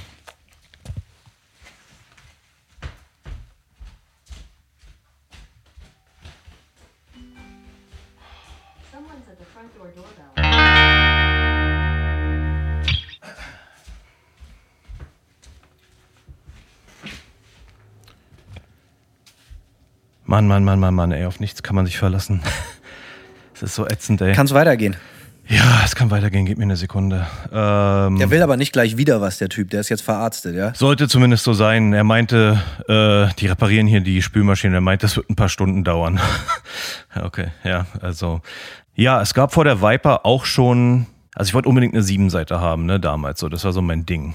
Und, äh, das war vor der Viper. Das war noch vor der Viper. Das war sogar ein paar Jahre vor der Viper. Und ähm, ich weiß noch, bei mir gab es damals einen Laden, ähm, direkt wo ich gewohnt habe. Ich habe am Strausberger Platz in Berlin gewohnt und da gab es den Musikladen äh, Borkowski. Grüße gehen raus, super coole Typen. Borke, auch kurz gesagt, ja. Good old Borke, Alter. Genau. Und äh, bei denen stand im Laden so eine, ähm, ich sag mal, sehr erschwingliche Siebenseiter von Cord. Cord Viva 7. Und ich weiß noch, das, das war ist so, eine Marke C-O-R-T oder irgendwie sowas, ne? Ja, ja. Genau. Ähm, die sehr viel so im, auch im Niedrigpreissegment gemacht haben und dann hatten ja, die so aber Billo-Segment. Ja, es gab aber auch ein paar, es gab irgendwie so einen sehr, sehr, sehr guten Bassisten, bei denen mir fällt jetzt der Name nicht mehr ein. Die hatten einen sehr fancy Bass auch. Anyway, die hatten auf jeden Fall so ein paar Chord-Gitarren da und ähm, und dann habe ich, bei denen bin ich halt da echt teilweise am Samstag irgendwie eingeritten. Und dann habe ich halt, das war noch bevor ich richtig spielen konnte auch, ähm, dann saß ich bei denen so da und habe halt echt so mit meinem Finger Barré-Akkorde hin und her geschoben im Raum, wo man die Amps und Gitarren testen konnte, ne, so für eine Stunde, nur so richtig schlechten Lärm gemacht halt so. Und äh, ja, die konnte ich mir dann ich hatte, ich hatte vorher so eine Ibanez, richtig billige Ibanez 6er, die hat ein Kumpel mir abgekauft und von dem Geld und so ein bisschen Geld, was ich erspart habe, habe ich mir dann diese 7-Seiter gekauft. Und das war so meine erste, da dachte ich so, okay, krass, das ist eine krasse Gitarre auf jeden Fall so, ne? Und ähm, ja, da in der, mit der habe ich bei Acid Breath die, die Songs auch gespielt. Das war, genau, das war meine Acid Breath Gitarre dann eigentlich, ja. War das so äh, so Liebe auf den ersten Blick oder war das erst eher so, dass du so durch Zufall genau an die gekommen ist, bist? Äh, eher Zufall. Ich wollte eigentlich unbedingt eine Ibanez 7 Seite haben, konnte ich mir aber nicht leisten zu der Zeit so. Und das war das Einzige. Weißt du noch, was du dafür gelegt hast? Oh, da müsste ich jetzt überlegen. Das war ja wahrscheinlich sogar noch. Nee, das muss schon, das war schon zu Euro-Zeiten. Also ich schätze, wenn ich jetzt schätzen müsste, so 500 Euro vielleicht, vielleicht ein bisschen weniger. Irgendwie sowas in dem Dreh, ja. aber 500 Euro Das vielleicht. ist aber schon relativ viel Geld, wenn man bedenkt, zumindest heutzutage, was man für die Kohle schon äh, an eigentlich mittlerweile gute Gitarre. Aber gut, die Zeiten ändern sich ja Vielleicht war es so, auch. Ne? Ja, ich muss, weißt du was, vielleicht war es auch, war es auch, vielleicht war es auch noch zu, ich kann es mir gar nicht mehr genau sagen. Ähm, mir schwirrt diese Zahl im Kopf rum, aber vielleicht liege ich falsch. Ich kann mich auf jeden Fall an diese geilen Testkabine erinnern. Wir mhm. hatten so ein großes allerlei Kaufhaus hier in Bremen namens Brinkmann in den 90ern. Und äh, die hatten auch eine Musikabteilung, wo dann halt immer so, so Gitarre, Unmengen Gitarren hatten die so. Ähm, ich habe mir immer dann zu Weihnachten, haben meine Eltern mir dann meine akustische Gitarre gekauft, weil ich ja eigentlich ganz andere musikalische Pläne hatte und ein erfolgreicher Blödelbade werden wollte. Das hat ja. leider nicht so geklappt. Ähm, aber gut, es ist nie zu spät und ähm, auf jeden Fall, die Gitarre fand ich auf jeden Fall total geil, aber wo ich ja hinaus will, die hatten halt auch so eine Testkabine und äh, da hatten wir dann irgendwann Hausverbot. Die haben gesagt so, ey, du und deine Kumpels, ihr kommt hier jeden Tag her, seit drei Jahren, ihr habt noch nie was gekauft, außer Basi einmal einen Gitarrengurt geklaut. äh, Sehr gut. So, ihr kommt hier jetzt nicht mehr rein. So, das war's so. Also ich schließe euch den Raum nicht mehr auf und dann war's das auch irgendwann. So, Damit ist ähm, eure Quelle des, des Musikinstrumente ausprobierens versiegt gewesen. Mein erstes Instrument, was mir richtig was bedeutet hat, und da war ich deutlich früher dran als du, die Geschichte habe ich oft erzählt, war mein erster Bass, den ich mir im Sommer 1995 gekauft habe. Na, die Geschichte habe ich auch erzählt, musste ich nicht nochmal erzählen, aber der Deal war halt so, ey, der kostet viel Geld, du brauchst ja auch einen Verstärker dafür und um zu zeigen, dass du das ernst meinst, meinten Eltern, meine Eltern so, du musst du alles verkaufen auf dem Flohmarkt oder sonst was, was irgendeinen Wert hat. Und egal wie, was du dann, was du dann rausholst in der Kohle, egal wie groß die, die, die, die, also was noch fehlt, das schmeißen wir dazu. Und dann haben sie auch Wort gehalten. Und dann habe ich so einen richtig geilen, beschissenen, der, der war, ich glaube, den hat jemand selber gebaut. Also ein total schlimmes Teil. Ich kannte das mhm. natürlich nicht peilen. Und der hat dann gesagt, so, ja, der kommt von so einer total coolen Marke und so. Und hat dann einfach vorgelesen, von welcher Marke die Bridge ist, die er darauf gebaut hat. So. Also total abgezogen worden, aber trotzdem habe ich mit diesem Bass total viel Spaß gehabt und es war überhaupt nicht wichtig, ob der gut ist oder schlecht ist, aber das war mein Bass, mein erster Bass und ich liebe ihn bis heute über alles und ich habe halt auch echt schon richtig viele geile Aufnahmen mit dem Ding gemacht und äh, würde ihn wahrscheinlich, würde ich eine Punkplatte aufnehmen, auch heute wieder hervorzaubern. Ähm, und dazu gab es ein paar Metallica-Songbooks auf jeden Fall, das weiß ich noch. Und die Geschichten, dass ich dann da Löcher mit dem ja, ja. Äh, Luftgewehr reingeschossen habe, ich auch schon erzählt. Ähm, auf jeden Fall, das war mein erstes Ding, was mir so richtig, richtig was bedeutet hat. Und das hat ewig gedauert. So, und dann hat meine erste E-Gitarre, war wie so oft in meinem Leben überhaupt nicht meine erste E-Gitarre, sondern die habe ich mir im Jahre 2001 oder 2002, ich glaube eher 2001, von meinem Freund Wayne Horse ausgeliehen, eine rote Squire mit äh, äh, äh, Humbuckern, wie so eine Powerstrat eigentlich. Also richtig gutes Teil. Habe ich auch nie in der Konfiguration Feuerrot. Äh, Habe ich nie wieder gesehen. Aber hat er so ein Dead Kennedys Aufkleber draufgeklebt, total real. Und äh, äh, da waren, glaube ich, so Dimazio-Pickups drin. Habe ich nie wieder gesehen. Ich weiß, ich habe auch schon mal versucht, diese Gitarre zu, zu, zu recherchieren. Das muss irgendeine Serie von 97 oder 98 sein. Die hat er damals von seinen Eltern zu Weihnachten oder so bekommen und er mhm. ist nie so richtig der Musiker geworden so und dann habe ich mir die ausgeliehen und habe sie bis heute nicht zurückgegeben. Sie steht, sie ist sogar mit mir nach Florida gewandert und äh, neulich war er mal wieder da zu Besuch. Ist immer witzig, wenn er vor, ah meine Gitarre so gut, der ist jetzt 22 Jahre her, aber ähm, das ist für mich auch noch eine der wichtigsten Instrumente, die ich besitze, weil ich mit der Gitarre auch wunderbar geile Aufnahmen gemacht habe und Platten gemacht habe und, und, und mit Punkbands getourt habe und so. Und die ist auch richtig, richtig rustikal runtergekommen. Die hat schon viel erlebt, aber das ist so eine Gitarre, das, da würde mir wirklich das Herz bluten, wenn ich die nicht mehr hätte. So, und dann geht es ja nicht nur so um Qualität, sondern auch so um so Erinnerungswerte. So halt einfach Klar. so eine Romantisierung dessen. So. Und ich weiß ja, dass du zum Beispiel auch immer ganz viel Gitarren verkaufst und die dann dadurch neue kaufst und das auch schon immer gemacht hast. Ich habe das nie gemacht. Ich habe jede einzelne Gitarre, die ich je besessen habe, besitze ich heute immer noch. Ja, ähm, ich muss auch gestehen, manchmal bereut man solche Verkäu äh, Verkäufe ist das richtiges Deutsch? Keine Ahnung, auch. Ja, ja ich glaube schon. Ja, ähm, man bereut das manchmal auch, ähm, weil, also ich hatte zum Beispiel mal während meiner Zeit als äh, Ibanez endorsed Artist quasi, hatte ich mal mir eine ähm, Siebenseiter Bariton geordert. Die war brandneu damals und eigentlich, ähm, ich hatte mir kurz vorher eine Achtseiter gekauft, die war leider nicht so geil und die habe ich dann von Alex Guitars in Berlin umbauen lassen. Aber dann brauchte ich in der Zeit, in der die umgebaut wurde, eine Gitarre, mit, auf, auf der ich das gleiche Tuning spielen konnte. So. Ganz kurz, umbauen heißt was? Komplett neuer Korpus äh, wurde dafür gebaut. Äh, also eigentlich ist nur der Hals übrig geblieben. An alles andere wurde neu gemacht. Ja. Okay, smart. Ja, ja ähm, Und dann habe ich mir übergangsweise so eine Siebenseiter Bariton geholt. Ähm, und zwar hieß die äh, RGD 2127Z, war mit so einem Tremolo, ja, und äh, da habe ich dann einfach mein Siebenseiter-Tuning draufgeknallt und damit haben wir auch das WFAM-Album äh, MMX aufgenommen, äh, 2010. Äh, und äh, die Gitarre war einfach der Oberknaller. Aber ich hatte die mir mit diesem Mindset gekauft, die behalte ich jetzt nur so lange, bis meine Achtseiter fertig ist. Und, dann, und so ist es dann auch gekommen. Dann habe ich die verkauft. Und äh, ja, ich glaube ehrlich gesagt, das war eine der besten Gitarren, die ich jemals hatte. Und ich habe da nicht mal die eigentlich immer extrem bescheidenen Ibanez Stock Pickups ausgebaut. Das ist normal, das ist immer so ein Ding bei Ibanez. Selbst in der teuersten Gitarre sind immer so eine Müll Pickups drin, die äh, Marke Eigenbau oder war zumindest damals so. Und aus irgendeinem Grund in dieser Gitarre hat alles gestimmt. Die hat sich geil gespielt, die hat so gut geklungen, dass ich äh, damit eine ganze Platte eingespielt habe sofort. Und dann habe ich die Gitarre halt stumpf wieder verkauft, als meine Achtseiter fertig war und schnell festgestellt, dass es kein, kein schlauer Move war so. Und äh, ja, solche Sachen passieren natürlich. Und, ja, wo wir gerade schon dabei sind, bei Bereuen, ähm, ich hatte Damals auch mein erster richtiger Amp war ja dieser Line 6 HD 147, den habe ich hier auch schon ein paar Mal thematisiert. Dieser, mein erster Modeling-Amp, ja, war ja auch mein erster richtiger Amp. Ich finde das Teil absolut fürchterlich, aber du hast immer erzählt, da gab es immer so einen Sound, mhm. den du immer gespielt hast und das war halt immer so dein Ding. Damit hast du auch eine Platte aufgenommen, wenn ich mich nicht täusche, oder? Ja, ich habe damit einiges aufgenommen, aber manchmal, wenn ich mich jetzt recht entsinne, will ich meinen, äh, bei bei meiner Band Farewell to Words damals, glaube ich, war das äh, abmikrofoniert tatsächlich. Da haben wir den Amp abmikrofoniert und ich glaube, bei der ersten WFAM-Aufnahme ähm, oder beim ersten Album. Ich weiß nicht, ob es bei der ersten EP oder beim ersten Album war. Also der Amp wurde immer benutzt, aber ich weiß nicht mehr, wann wir angefangen haben, den direkt abzunehmen, statt den zu mikrofonieren. Das kann ich nicht mehr so genau sagen. Hast du den bis zum Schluss gespielt bei WFAM? Ich habe den Amp nicht ganz bis zum Ende gespielt. Ähm, ich habe ihn irgendwann ersetzt durch so einen Line 6 Bodentreter. Da gab es damals so einen, so einen Flagship-Bodentreter quasi. Und in dem war der gleiche, das, der gleiche Sound drin quasi. Und das war dann so ein Preamp. Wie hieß der Sound? Äh, der hieß Big Bottom.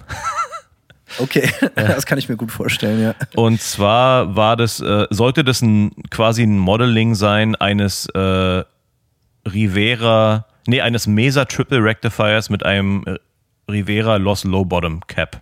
Das war der, das war das, das, das Model. Das lassen wir jetzt mal so stehen. Richtig. Äh, war es tatsächlich, ich kann mich daran sehr gut erinnern. Ich habe mich sehr damit auseinandergesetzt damals, äh, weil ich den Sound sehr geil fand. Aber ja, das war der eine geile ähm, äh, das war der eine geile Sound und ähm, den gab es auch in diesem Pedal und dann habe ich mir das Pedal geholt und einen Power Amp dazu und der Grund war, dass wir dann natürlich auch, wenn wir äh, auf Festivals äh, geflogen sind äh, oder so oder auch nach Australien auf Tour gegangen sind, war natürlich der Vorteil, du hast einfach nur dieses Pedal in deine Reisetasche geschmissen und hattest eigentlich den gleichen Sound da drauf. So. Und ähm, das war der Grund, warum wir es gemacht haben. Ich muss allerdings sagen, der Sound war nie ganz so geil wie beim Amp. Aus irgendeinem Grund klang der Amp äh, ein Hauch geiler. Also ähm, das war, bei dem Amp war das so, ich habe den ja auch immer direkt abgenommen.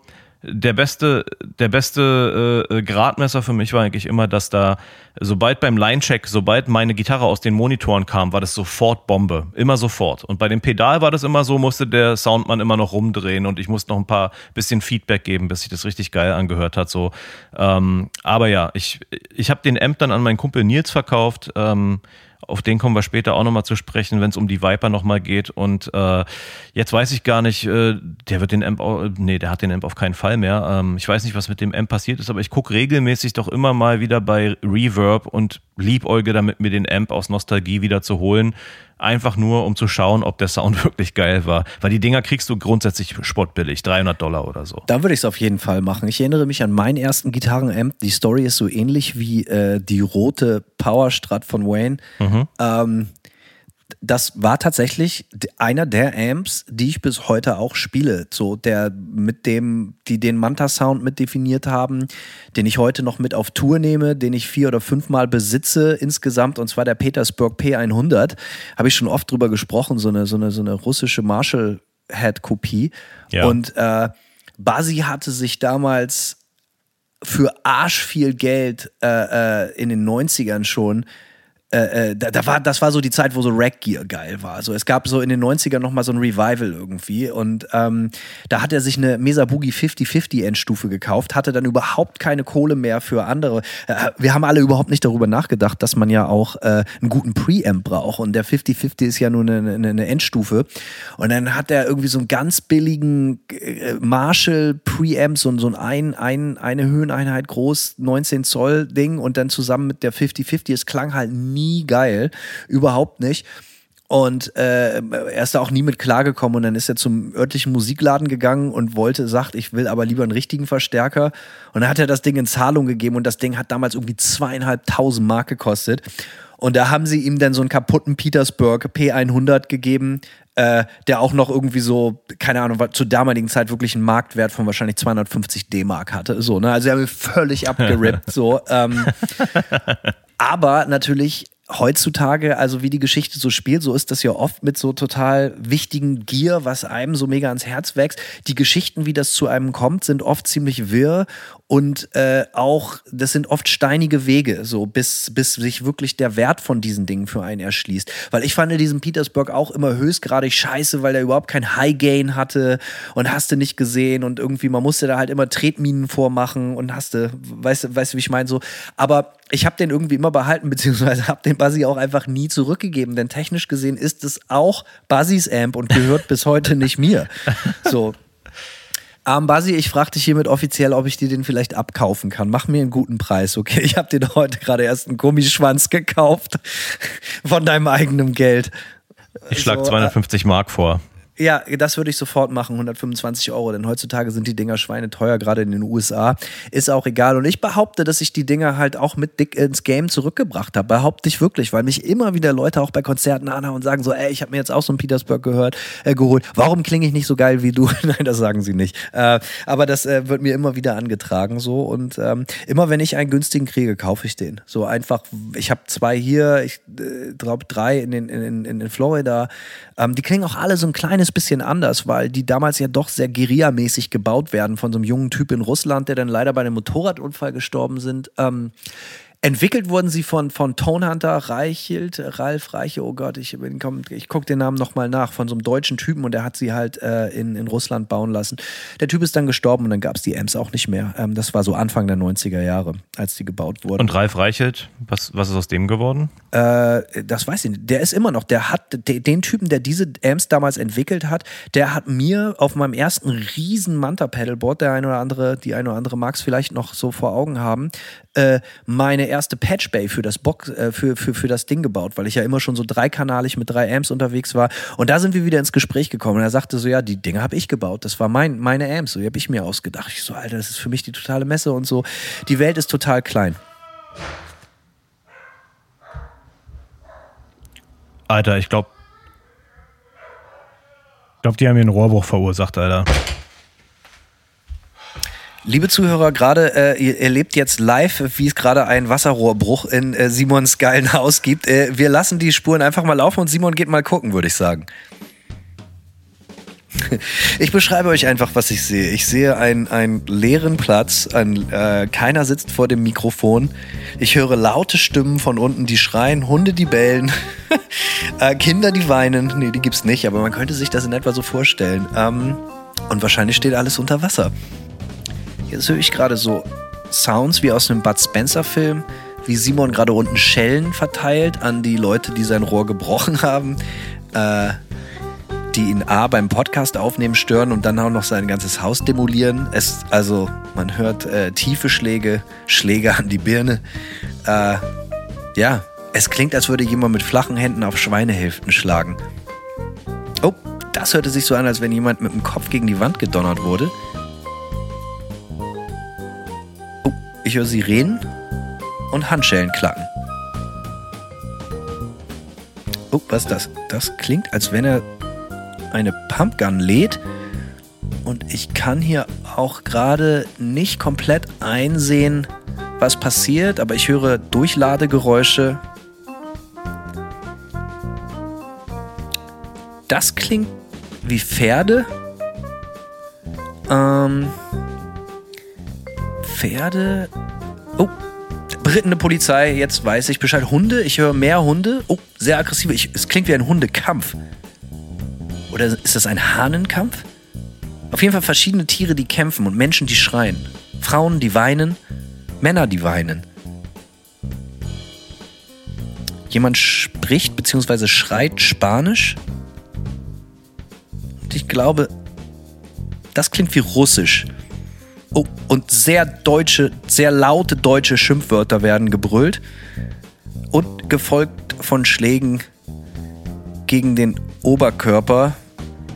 Dumpfe Schläge. Oh, ein knalliger Sound. Das muss ein Gesichtstreffer gewesen sein.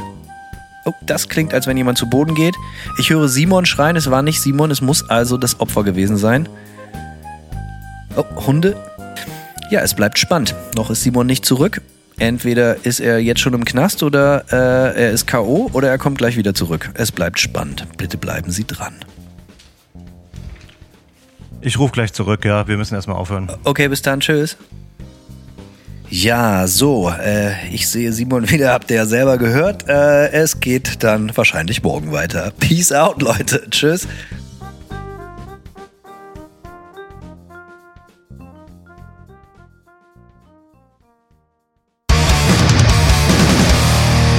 Ja, Simon, neuer Tag, neues Glück, da bist du wieder. Hm, ja. Gestern äh, wurde ja unsere Aufnahme etwas abrupt unterbrochen. Vielleicht möchtest du kurz äh, mal eben erklären, was vorgefallen ist. Ähm, äh, ich sag mal so, ich denke mal, ein paar Sachen werden ja vorher schon rausgeschnitten werden, aber die Folge wurde, die Aufnahme der Folge wurde ja schon mehrfach äh, unterbrochen, was sowieso schon immer geil ist. Ne? Äh, es fing damit an, dass äh, gestern ein Spülmaschinen-Reparatur-Fuzzi hier angerollt kam, der eigentlich. Fachkraft. Fachkraft, ja, stellt sich dann in Frage. Ähm, der kam hier angerollt, irgendwie wenige Minuten, nachdem wir angefangen haben, Podcast aufzunehmen. Und äh, der hatte sich eigentlich angekündigt für, ich glaube, zwischen 11 und 13 Uhr so. Und wenn der dann natürlich um 9.15 Uhr auf der Matte steht, geil. Sandy war in einem Arbeitsmeeting. Äh, ich sehe hier nur auf meinem, ich habe so ein Display mit äh, mit äh, was mir die, die Türklingelkamera zeigt. Ich sehe nur den Fuzzi vor der Tür stehen, denk so geil. Du hast eine Türklingelkamera? Moment mal, mhm. du hast so ein Überwachungssystem oder was? Ja, ja ist ja ganz in Amerika angekommen. Immer äh, ja, extrem paranoid. Mhm. Es können ja Leute was wollen. Ist richtig, ja. Ähm, ja, wir haben, äh, wir haben eine Kamera an der Tür und vor der, über der Garage. Äh, wie dem auch sei, ich sehe den Typen da stehen, ich höre, dass Sandy äh, in einem Meeting ist und ja, musste dann also entsprechend runterrennen und diesen Typen reinlassen. Äh, frag ihn dann, ob er irgendwas braucht oder ob ich mich wieder äh, an meine geplante Arbeit setzen kann. Ähm, und er meinte ja, nee. Und sie würden jetzt eh, also es waren zwei, sie würden jetzt eh ein paar Stunden brauchen. So, Minuten später werden wir wieder unterbrochen vom Podcast aufnehmen, weil Sandy sich dachte, sie guckt mal unten nach dem Rechten. Äh, dann haben natürlich sofort die Hunde angefangen, wie blöd zu bellen, die sie bei sich im Büro hatte und nicht mit runtergenommen hat. Nächste Unterbrechung. Dann hat es drei, vier, fünf Minuten gedauert und dann äh, was war's, Alter, vier, fünf, zehn Minuten später oder so, brüllt auf einmal dieser Reparaturtechniker durchs ganze Haus, oh my God, ne, irgendwie sowas, keine Ahnung, Alter. Alter. Schlechte Nachrichten. Äh, und mitten, mitten in Hannos Ausführungen über seinen Petersburg Amp und ähm, oder direkt danach, äh, wir werden es wir werden's rekapitulieren im, im äh, Edit, aber ja, äh, und dann musste ich natürlich runter und die Küche stand äh, mehrere Zentimeter unter Wasser. Ähm, ja, geil. Mega und der, die Spülmaschine ist natürlich immer noch nicht repariert. Ne? Also die ist jetzt seit, seit vier Wochen liegt die schon brach. Und äh, ja, sein nächstbester, der nächstfrühe Termin, den sie uns anbieten können, ist wieder in zwei Wochen. Ähm, ja, vielleicht schicken sie jemand anderen. Sonst klatscht das. Hat der das denn verkackt oder hätte das jedem passieren können? Also war das seine Schuld? Er hat natürlich mindestens 70 Mal erklärt, warum es nicht seine Schuld war. Ähm, Classic. Ja, ja, also er hat schon, dem ist schon ordentlich die Pumpe gegangen. Ähm, und ja, ich, es ist natürlich schwer zu rekapitulieren, weil ich nicht äh, unter der Spül geklemmt habe, als er das Ventil. Ähm es gibt echt übrigens, äh, kurz, kurzer Einschub, so, mhm. falls dich das interessiert. Es gibt relativ viele gute Pornofilme, die so mit anfangen, dass jemand unter der Spüle klemmt. Also hat mir ein Kumpel erzählt, so, ähm, falls du das mal nachgucken willst. Also das, da soll es die tollsten Sachen geben. Es ist wohl einfach eine relativ erotische Grundsituation. Nur, falls das nächste Mal das in deinem Haushalt passiert, vielleicht auch mal die Bright Side der Sachen sehen. Also es könnte zum Beispiel direkt in ein, ein sexy Abenteuer äh, umschwingen, die Stimmung. Ja, ist gestern nicht passiert. nächstes Mal Ja. wollen wir mal gucken. Ja, Ey, aber wenn so, wenn einmal dann so ein schönes Rohr platzt, um jetzt beim Thema zu bleiben, oh Gott, äh, ey. dann äh, ist schon ziemlich scary. Ich hatte das auch mal. Ich hatte einen Kumpel drüber, beziehungsweise einen Kumpel vom Kumpel, ja, der meinte, er kennt sich total gut aus. So, das war am Anfang, als ich meine Scheune renoviert habe, jetzt äh, letzten Winter. Und der war auch so, Alter. Ich meinte, ja, hier müssen erstmal so diese Pfosten raus. Und ich meine, so ist das keine tragende Säule. Ja, aber ich habe da einen Trick und so. Und ja, da musst du aber vorsichtig sein. Hier ist ja der Heißwasserboiler und so. Ja, ja, klar, ich schlag da drum herum. Und sein, ich, er meint so, ich bringe alle Werkzeuge mit. Und das einzige Werkzeug, was er dabei hat, war wirklich so ein cartoonartiger, riesiger Vorschlaghammer. ja. Und den hat er dann auch richtig geschwungen, den Hammer, im ganz großen Stil. Und die erste Amtshandlung ohne Scheiß, der war eine Minute da, hat sofort ein Rohr in der Wand durchgekloppt. Ja. Und auch so, Alter, echt so wirklich, und das ist dann auch nochmal so richtig geil, wenn das so auf Kopfhöhe aus der Wand ballert, das Wasser. Ey, in so einer Fontäne, die oben bis, also voll Power an die Decke strahlt und alles wieder so runterschwappt und so. Und das hat auch Minuten gedauert. Ey, ganz ehrlich, meine Frau hat da den kühlen Kopf bewahrt. Ich bin dann wie so ein aufgeschrecktes Huhn und renne einfach nur im Kreis und fluche so, ne? Und wollte den Typen mit seinem eigenen Hammer umbringen. Äh, naja, wir sind dann doch noch ganz gute Kumpels geworden, aber das war auf jeden Fall kein guter Einstand. Äh, wie dem auch sei. Lass uns wieder den schönen Dingen zuwenden. Hm, wir versuchen's. Wir versuchen es, ach Simon. Ey, man sagt immer so schön, in zehn Jahren lachen wir darüber. Oder schon heute. Mal gucken, wenn die Versicherung meinetwegen. zahlt, dann ja. Ja, ach du Scheiße, ja, ach, das ist ja auch immer so ein Thema, egal. Also Simon, zurück zu den schönen Sachen. Du hast ja äh, gestern schon ordentlich ausgeführt oder wir über Sachen, wo du bereust, dass du sie verkauft hast, Dinge, die dir ans Herz gewachsen sind in der Thematik der Romantisierung seiner eigenen Musikinstrumente, Schrägstrich Arbeitswerkzeuge. Hast du denn von dem ganzen Kram, der dir wirklich viel bedeutet hat oder vielleicht dir immer noch was bedeutet, auch was behalten? Jein. ähm, Oh, wow. Ja, und zwar äh, ein, ein Stück, äh, ein sehr wertvolles Stück äh, ist zu mir zurückgekehrt, die äh, altbekannte Viper. Aber auch die hatte ich mal verkauft. Ähm, und zwar Wow, das höre ich immer wieder von Leuten, dass sie Dinge abgeben, aber da erzähle ich gleich was zu. ist das einzige Mal, dass ich was zurückbekommen habe. Aber ja, die Story ist folgendermaßen. Ähm, ich wurde ja irgendwann in meiner Zeit bei WFARM von Ibanez endorsed und dann ist meine Viper irgendwie so im Schrank vergammelt. Und äh, so ein Typ aus einer Berliner Band hat mich, glaube ich, Nee, nee, nee. Ich habe das Ding dann irgendwann sauber gemacht, ähm, Fotos gepostet und irgendwie so, ja, ich überlege sie zu verkaufen. Und dann hat sich einer von der Berliner Band gemeldet und wollte sie haben. Und ich glaube, ich habe die ihm dann so für 400 Euro oder so abgetreten. Ähm, und da war ich dann auch so ein bisschen traurig, muss ich sagen, weil das doch so die, äh, die Gitarre war, mit der ich angefangen habe, richtig zu touren. Ne? Erste W-Farm-Tour damit, USA-Tour habe ich damit gemacht mit dem Teil. Ähm, also die, die Gitarre hat schon ordentlich Meilen gehabt und, und einige Länder gesehen, Russland. Und dann habe ich das auch so ein bisschen bereut. Und ein paar Jahre später hat mein äh, Kumpel Nils, äh, ich glaube, ich habe ihn vorher in dieser Folge vorm Rohrbruch schon mal erwähnt, äh, der hat die sich dann, der hat die dann dem Typen abgekauft tatsächlich. Und ähm, ich glaube auch Nils hat damals meinen 9.6 Amp gekauft, aber von mir. Fällt mir gerade so ein. Ja. Good old Nils. Genau. Grüße gehen raus. Nille, beste Grüße. Ähm, ja, Nils hat die dem dann irgendwie abgekauft und hat sie dann gehabt. Und äh, davon hat Sandy irgendwie Wind bekommen. Und ähm, zu meinem 30. Geburtstag wurde ich dann quasi damit überrascht, dass Sandy mir die Gitarre zurückgekauft hat. Was? Die Geschichte kannte ich gar nicht. Das ist ja richtig geil. Ja, genau. Wow. So hinter meinem Rücken. Höchstreich, gute Frau, Simon, gute Frau, aber das weißt du ja selber. Ja, auf jeden Fall. Es war auf jeden Fall smooth, sage ich mal. Ein guter Move gewesen. Ähm, und dann habe ich irgendwie total die Pläne mit der Gitarre gemacht. Irgendwie, dass ich die, ähm, dass ich die so ein bisschen modden will. Ich wollte dann so ein, so ein klassisches SG-Style Pickguard äh, Tortoise Shell drauf machen. Irgendwie. Und dann habe ich die abgegeben ähm, bei Alex Guitars in Berlin, der ja früher alle meine Setups gemacht hat.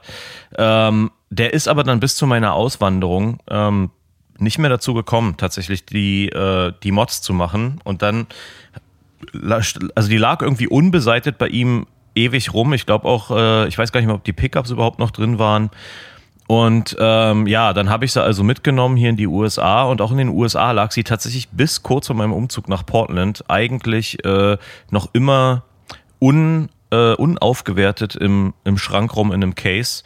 Und äh, in Tampa hatte ich ja einen, einen ganz coolen Gitarrenbauer, der auch da, der dann da meine Setups gemacht hat und so weiter und so fort. Und dem habe ich die echt Wochen vor meinem Umzug Also als, als feststand, dass wir hierher umziehen, dachte ich mir so, oh scheiße, das muss jetzt noch gemacht werden. So, dann habe ich ihm die Gitarre gegeben und äh, ihr habt die Gitarre ja schon in, den, in dem ein oder anderen Video gesehen äh, oder Foto, aber die, da ist ja fast nichts dran. So, ne? Da ist ein Pickup in, an der Bridge irgendwie und äh, wie es sich gehört. Oh, genau, und ein Volume-Knob, das heißt, all die ganzen anderen äh, Löcher für Tone-Knobs und Pickup-Switch sind alle leer.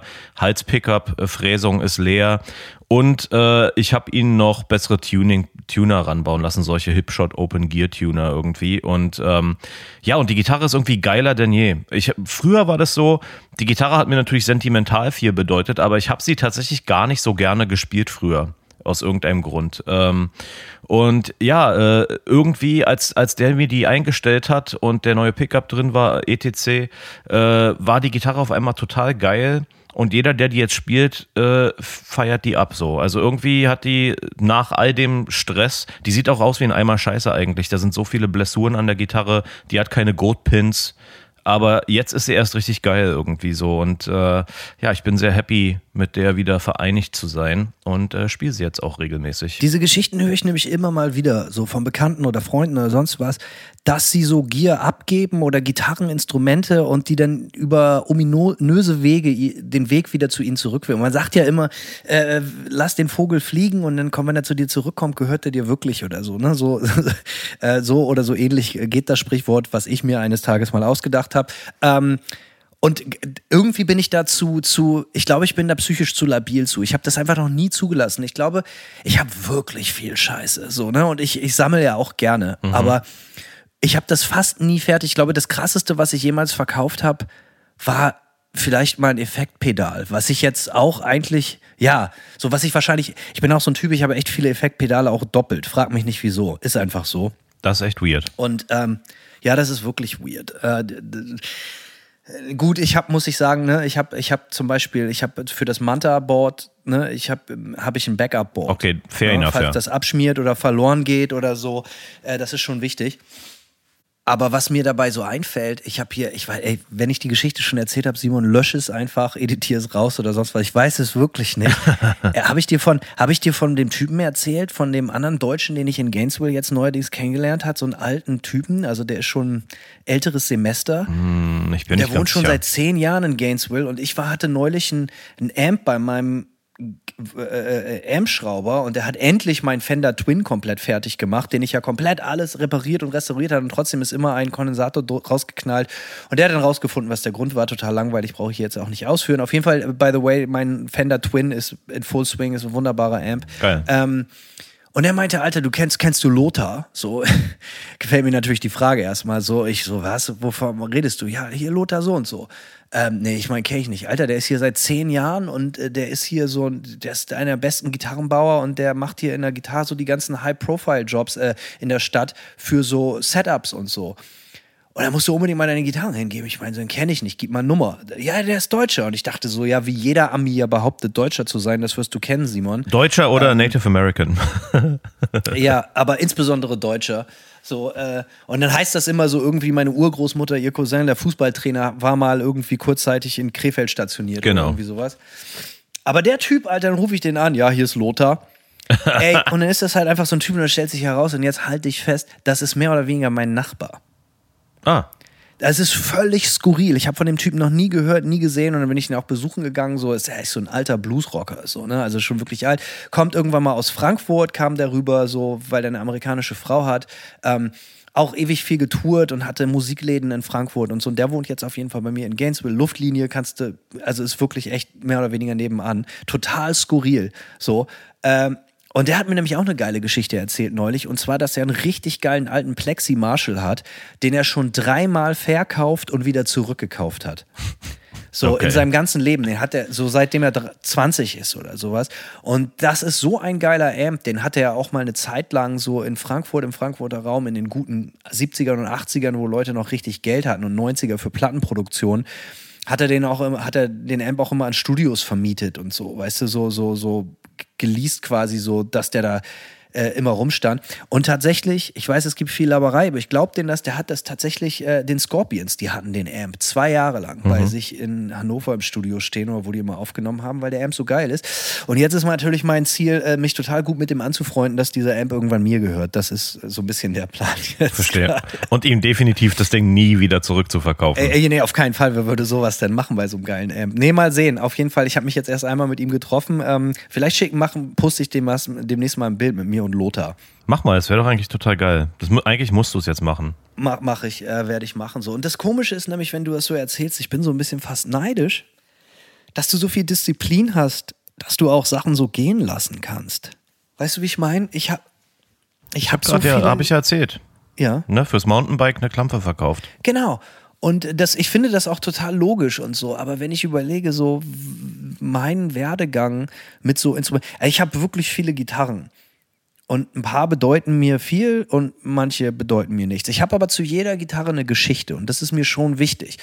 Und ich bin leider vielleicht so sentimental, dass ich behaupte, solange ich zu jeder Gitarre wirklich eine gute Geschichte habe, und ich habe wirklich zu fast jeder Gitarre eine gute Geschichte, haben die irgendwie so eine Legitimation.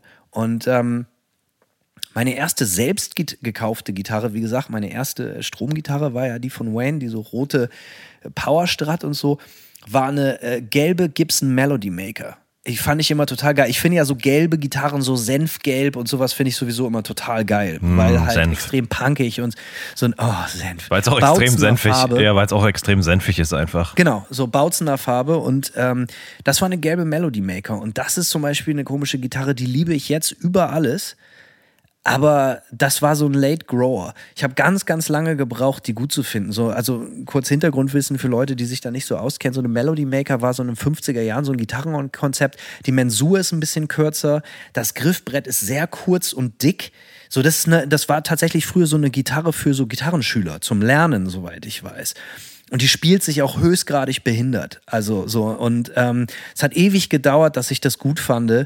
Und ich habe die auch in einer sehr schlechten Phase in meinem Leben gekauft, wo es mir überhaupt nicht gut ging. Und irgendwie war die dann da und stellte sich heraus, die war auch überhaupt nicht lackiert, sondern die war nur gefärbt. Und dann spielte die sich auch noch so scheiße. Und da ist auch nur so ein P90er drin. Also klingen tut die fantastisch. Und ich habe die gekauft 2004 oder 2005. Da kostete die damals noch neu unter 500 Euro. Neu von der Stange. Ja. Ich habe nur zweimal, nee, stimmt gar nicht. Ich habe dreimal in meinem Leben eine Gitarre neu von der Stange gekauft. So, und das war auf jeden Fall die erste. Und ähm, ja, bis heute, wenn ich die angucke, liebe ich die Gitarre über alles, aber sie erinnert mich auch immer daran an so ein bisschen. Ich, ich habe so oft damit zu kämpfen, dass ich das Gefühl habe, ich verdiene Sachen nicht. Kennst du das? Wenn man sich so Sachen. Ich bin auch zum Beispiel, wenn ich mir Sachen kaufe und ich finde die zu teuer, dann gucke ich die wochenlang an, wochenlang an und gebe die dann schlechten Gewissens zurück. Ah, okay. So, da bin ich auch total gut drin. Oder schäme mich so. Wie nennt man das so? Buyer's Remorse. Ja, ja. Und Buyer's Remorse ist ja nicht immer, weil man Scheiße gekauft hat, sondern weil man denkt, ey, eigentlich kann ich mir das gar nicht leisten oder ich verdiene das gar nicht oder so. Ich bin auch so ein Typ, so ich gehe durch den Supermarkt und dann denke ich, ich habe voll Bock auf einen Snickers und dann nehme ich das so in die Hand und denke so, ja, vielleicht echt besser morgen oder so. Also völlig geistesgestört so. Und dann kaufe ich das Snickers halt nicht. Und meine Frau guckt mich immer an und schüttelt mit dem Kopf, denkt so, ey, du bist ein erwachsener Mann und du findest, dass du heute keinen Snickers verdient hast. Was ist denn los mit dir? So, ich weiß auch nicht, was mit meinem Gehirn los ist. Und eines Tages standen wir dann mal irgendwo in, in Tennessee, glaube ich, in einem, in, einem, in einem Supermarkt und da gab es so ein ganz geiles so ein Musikmagazin mit so einer Nirvana-Titelstory. Und ich bin ja großer Nirvana-Fan. Das war eigentlich so ein Nirvana-Special. Das kostete 11 Dollar. Und ich habe da so total lange drin rumgeblättert. Und ich meinte so, ey, wenn du es lesen willst, kauf's doch einfach. Ich meinte so, nee, ey, viel zu teuer. Und, und hast du nicht gesehen. Und dann hat sie mir das einfach gekauft. Und äh, seitdem ist dieses, dieses Heft, liegt es bei mir im Wohnzimmer und erinnert mich immer daran, dass man sich auch mal was gönnen muss. ähm, ja, ich bin irgendwie ein bisschen komisch auf jeden Fall, was das angeht. So, so überhaupt Sachen, also ne, wenn du siehst, wie viel ich habe, dann würdest du dich wundern, wie lange, lange, lange, lange bei mir die Entscheidungswege sind, wirklich den Trigger zu drücken und sagen so, ey, ich kauf das jetzt. So, ne? Ja, bei mir ist es sehr ähnlich. Ich gönne mir irgendwie nichts, wenn ich nicht dafür was eintausche. So weißt du, wie ich meine? Das ist, und deswegen ist es genau auch so, äh, es ist oft so, zum Beispiel, wenn ich mir eine neue Gitarre hole, dass ich eine alte auch verkaufe oder so. Ähm, nur manchmal, manchmal hat man dann so Kurzschlussreaktionen.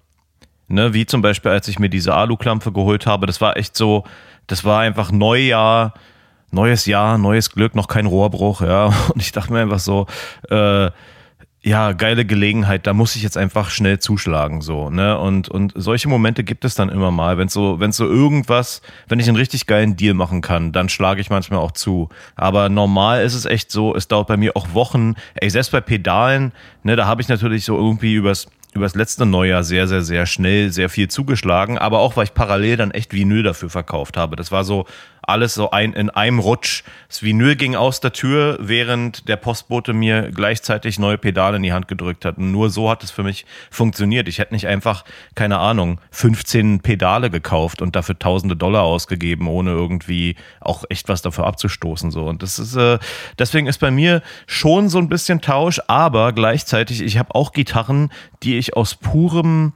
ähm, aus purer Nostalgie behalte. Ich habe zum Beispiel noch viele Gitarren aus meiner Ibanez Endorsement Zeit.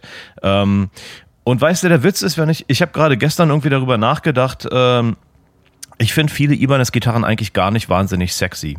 Ähm, die haben keinen, die haben oft nicht so den Mojo, ja, von Hause aus. Aber irgendwie, äh, was, was ich dann immer gemacht habe damals in der Zeit, war die übelst zu modden ja, irgendwie anders farbige, farbige Pickups rein, die Tremolos ausgetauscht, nur um sie festzusetzen, weil die, äh, weil es nicht ganz so gut war wie ein anderes, was in die gleiche, in die gleiche Fräsung passt oder so. Also ich habe halt, das war so, ich glaube, das ist echt viel dafür verantwortlich, warum ich auch dann so ein bisschen Gear-Nerd geworden bin. Einfach weil ich fand, dass die Ibanez-Sachen, die man von der Stange bekommen haben, immer irgendwo zu kurz gekommen sind. So. Und dann habe ich echt auch irgendwann Gitarren gekauft, schon wissend, was ich da alles machen will und verändern will an der Gitarre so, ne? Und dann sind die Gitarren direkt, die kamen von Ibanez Deutschland zu mir angeschippt. Ich habe das ich habe die aus dem Karton gepackt und mit dem Koffer direkt zu Alex Guitars gebracht, hatte schon neue Pickups geordert, hatte schon diesen ganzen Kram geordert, direkt bei Alex abgeladen und gesagt so hier mach. Und dann äh, ne also das ist auch total total witzig weil ich dann so äh, an einem neuen ne kennst du ja New Guitar Day sozusagen? Ja den gab's bei mir in der Ibanez Zeit fast gar nicht weil ich die Gitarre immer sofort wieder äh, äh, ab, ab, ab, äh, abliefern musste um die modifizieren zu lassen so. Und das hat mich eigentlich auch echt so zum Gear Nerd werden lassen. Und dementsprechend so ein paar äh, Exponate aus der Zeit äh, kann ich mich irgendwie überhaupt nicht von trennen, obwohl ich die nie anrühre. Die stehen nur in einem Koffer im Schrank. Ich denke über die Gitarren fast nie nach, aber wenn ich sie einmal sehe oder wenn einmal der Gedanke in mir kommt, welche Gitarren könnte ich verkaufen, bei denen ist es dann echt so, ja, nee, kannst du nicht bringen, so. Ne? Also es ist nicht so, dass, dass bei mir sentimentaler Wert überhaupt nicht zählt. Ähm, bei mir ist dieser Moment, kannst du nicht bringen, natürlich omnipräsent, weil ich ja meine, alle meine Gitarren immer in Display habe. So, mhm. ich habe die immer alle an der Wand, in Ständern oder so.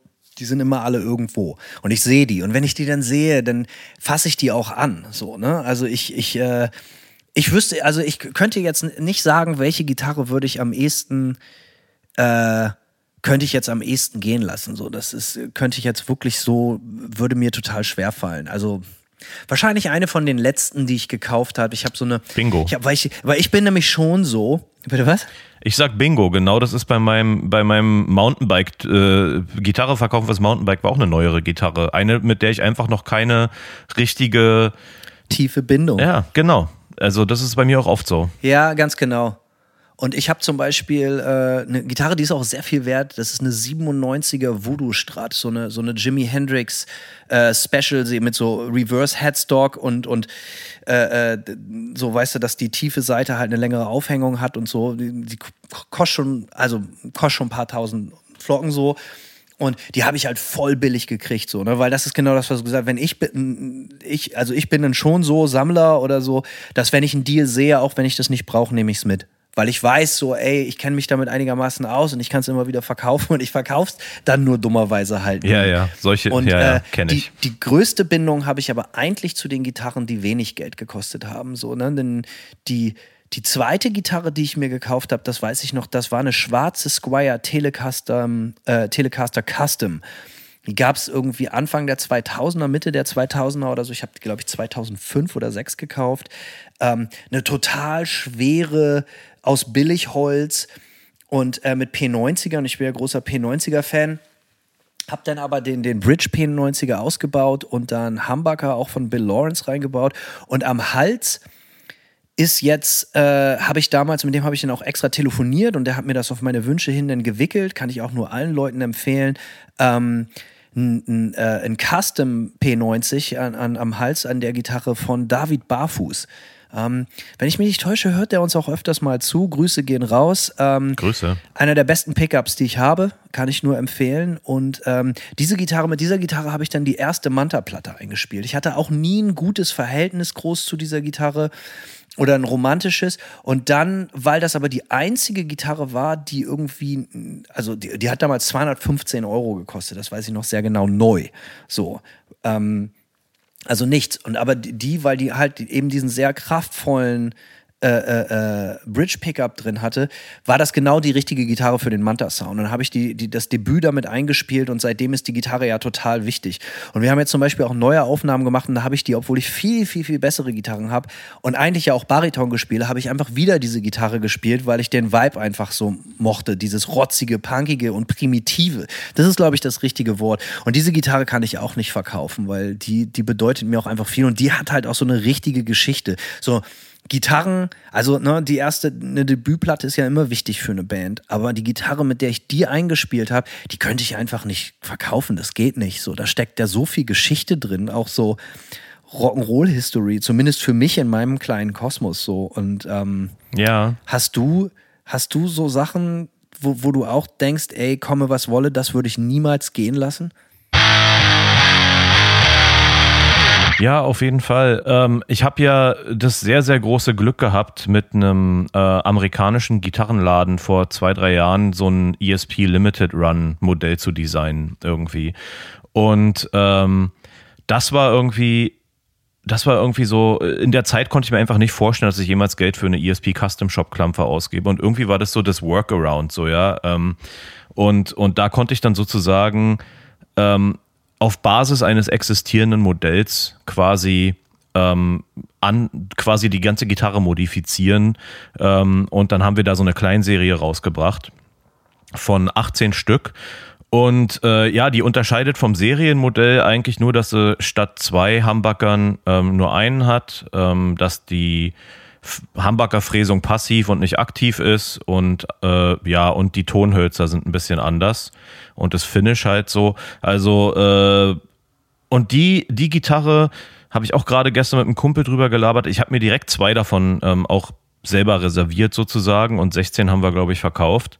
Und ähm, die Gitarre ist, obwohl ich mittlerweile eine richtige ESP Custom Shop Gitarre habe, auch eine, die ich wirklich niemals hergeben will. So, das ist irgendwie also erstmal ist das sowas, was man sich ja nie zu träumen wagt, ja, irgendwie so oder oder wenn man äh, ne, wenn man anfängt Gitarre zu spielen und man sieht so seine eine, eine coole Signature Gitarre, ne, dann denkt man so als 15-jähriger, boah, wäre sowas geil, so, ne? Und ähm, ja, es ist natürlich keine Signature-Gitarre, den Anspruch erhebe ich auch gar nicht, aber so die Möglichkeit zu haben, bei so einem, bei so einer Major-Brand wie ESP irgendwie so eine eigene Gitarre zu designen und da so eine Kleinserie draus zu machen, ist natürlich schon echt so ein, so ein Traumding. Und die Gitarren sind halt glücklicherweise auch richtig, richtig, richtig geil geworden. Und ich, die, äh, ich bereue eigentlich, dass wir nicht mehr gemacht haben, weil ESP, ich glaube, es war die letzte oder vorletzte Gitarre, von der sie einen Limited Run gemacht haben. Dann kam Covid und seitdem ist das alles eingestellt, dieses äh, Programm, weil bis heute auch Leute fragen, ob wieder, ob noch mal ein Run kommt. Äh, ohne Scheiß, alle drei, vier Wochen kommt jemand an und fragt nach. Und jedes Mal muss ich leider die gleiche traurige Antwort geben. Ähm, ich wünschte, wir hätten 50 gemacht, so. Aber das war halt, ich, ne, volle Transparenz. Ich war da auch finanziell mit eingebunden in die ganze Sache. Das heißt, es war auch mein Risiko zum Teil. Ähm, und man konnte ja nicht erwarten, dass sich die Dinger in so kurzer Zeit ausverkaufen. Also die Erwartung hatte ich nicht. Und deswegen haben wir erst mit 10 angefangen und dann nochmal äh, sechs dazu gebaut äh, oder dazu geordert irgendwie. Aber ich glaube, wir hätten 50 machen können. Ähm, das hätte sich auf so vielen Ebenen gelohnt irgendwie. Und äh, ja, die Gitarre werde ich, beide Gitarren, ich habe zwei, wie gesagt, ich werde die niemals hergeben und äh, ja, ich glaube, das sind so meine eigentliche, meine eigentlichen Schätze. Sich eine Gitarre komplett nach seinem äh, nach seinen Lieblingsspecs oder so nach seinen Vorstellungen und Wünschen bauen zu lassen, hat natürlich auch was ganz, ganz Besonderes. Ich habe das nur einmal gemacht äh, von einem Gitarrenbauer, ähm, ich glaube aus Brandenburg, äh, Vertikal Guitars nennt der Kollege sich und äh, das Ding ist auch über jeden Zweifel erhaben. Der hat mir damals für einen wirklich korrekten Preis das Teil gebaut und Ey, ich weiß es nicht ganz genau, aber ich glaube, man sieht die Gitarre in dem Age of the Absurd Manta Video. Ähm, ich bin mir nicht ganz sicher. Die sieht auf jeden Fall voll skurril aus so und ich habe mir den, den, den, den, den, die Korpusform so selber aufgemalt und, und ähm, hat so eine Firebird Kopfplatte und ähm, da sind dann so halt in die, in, in das Griffbrett ist, ist so ein Logo von mir eingelassen und so und äh, also auch die Pickup-Rahmen so aus Holz gemacht.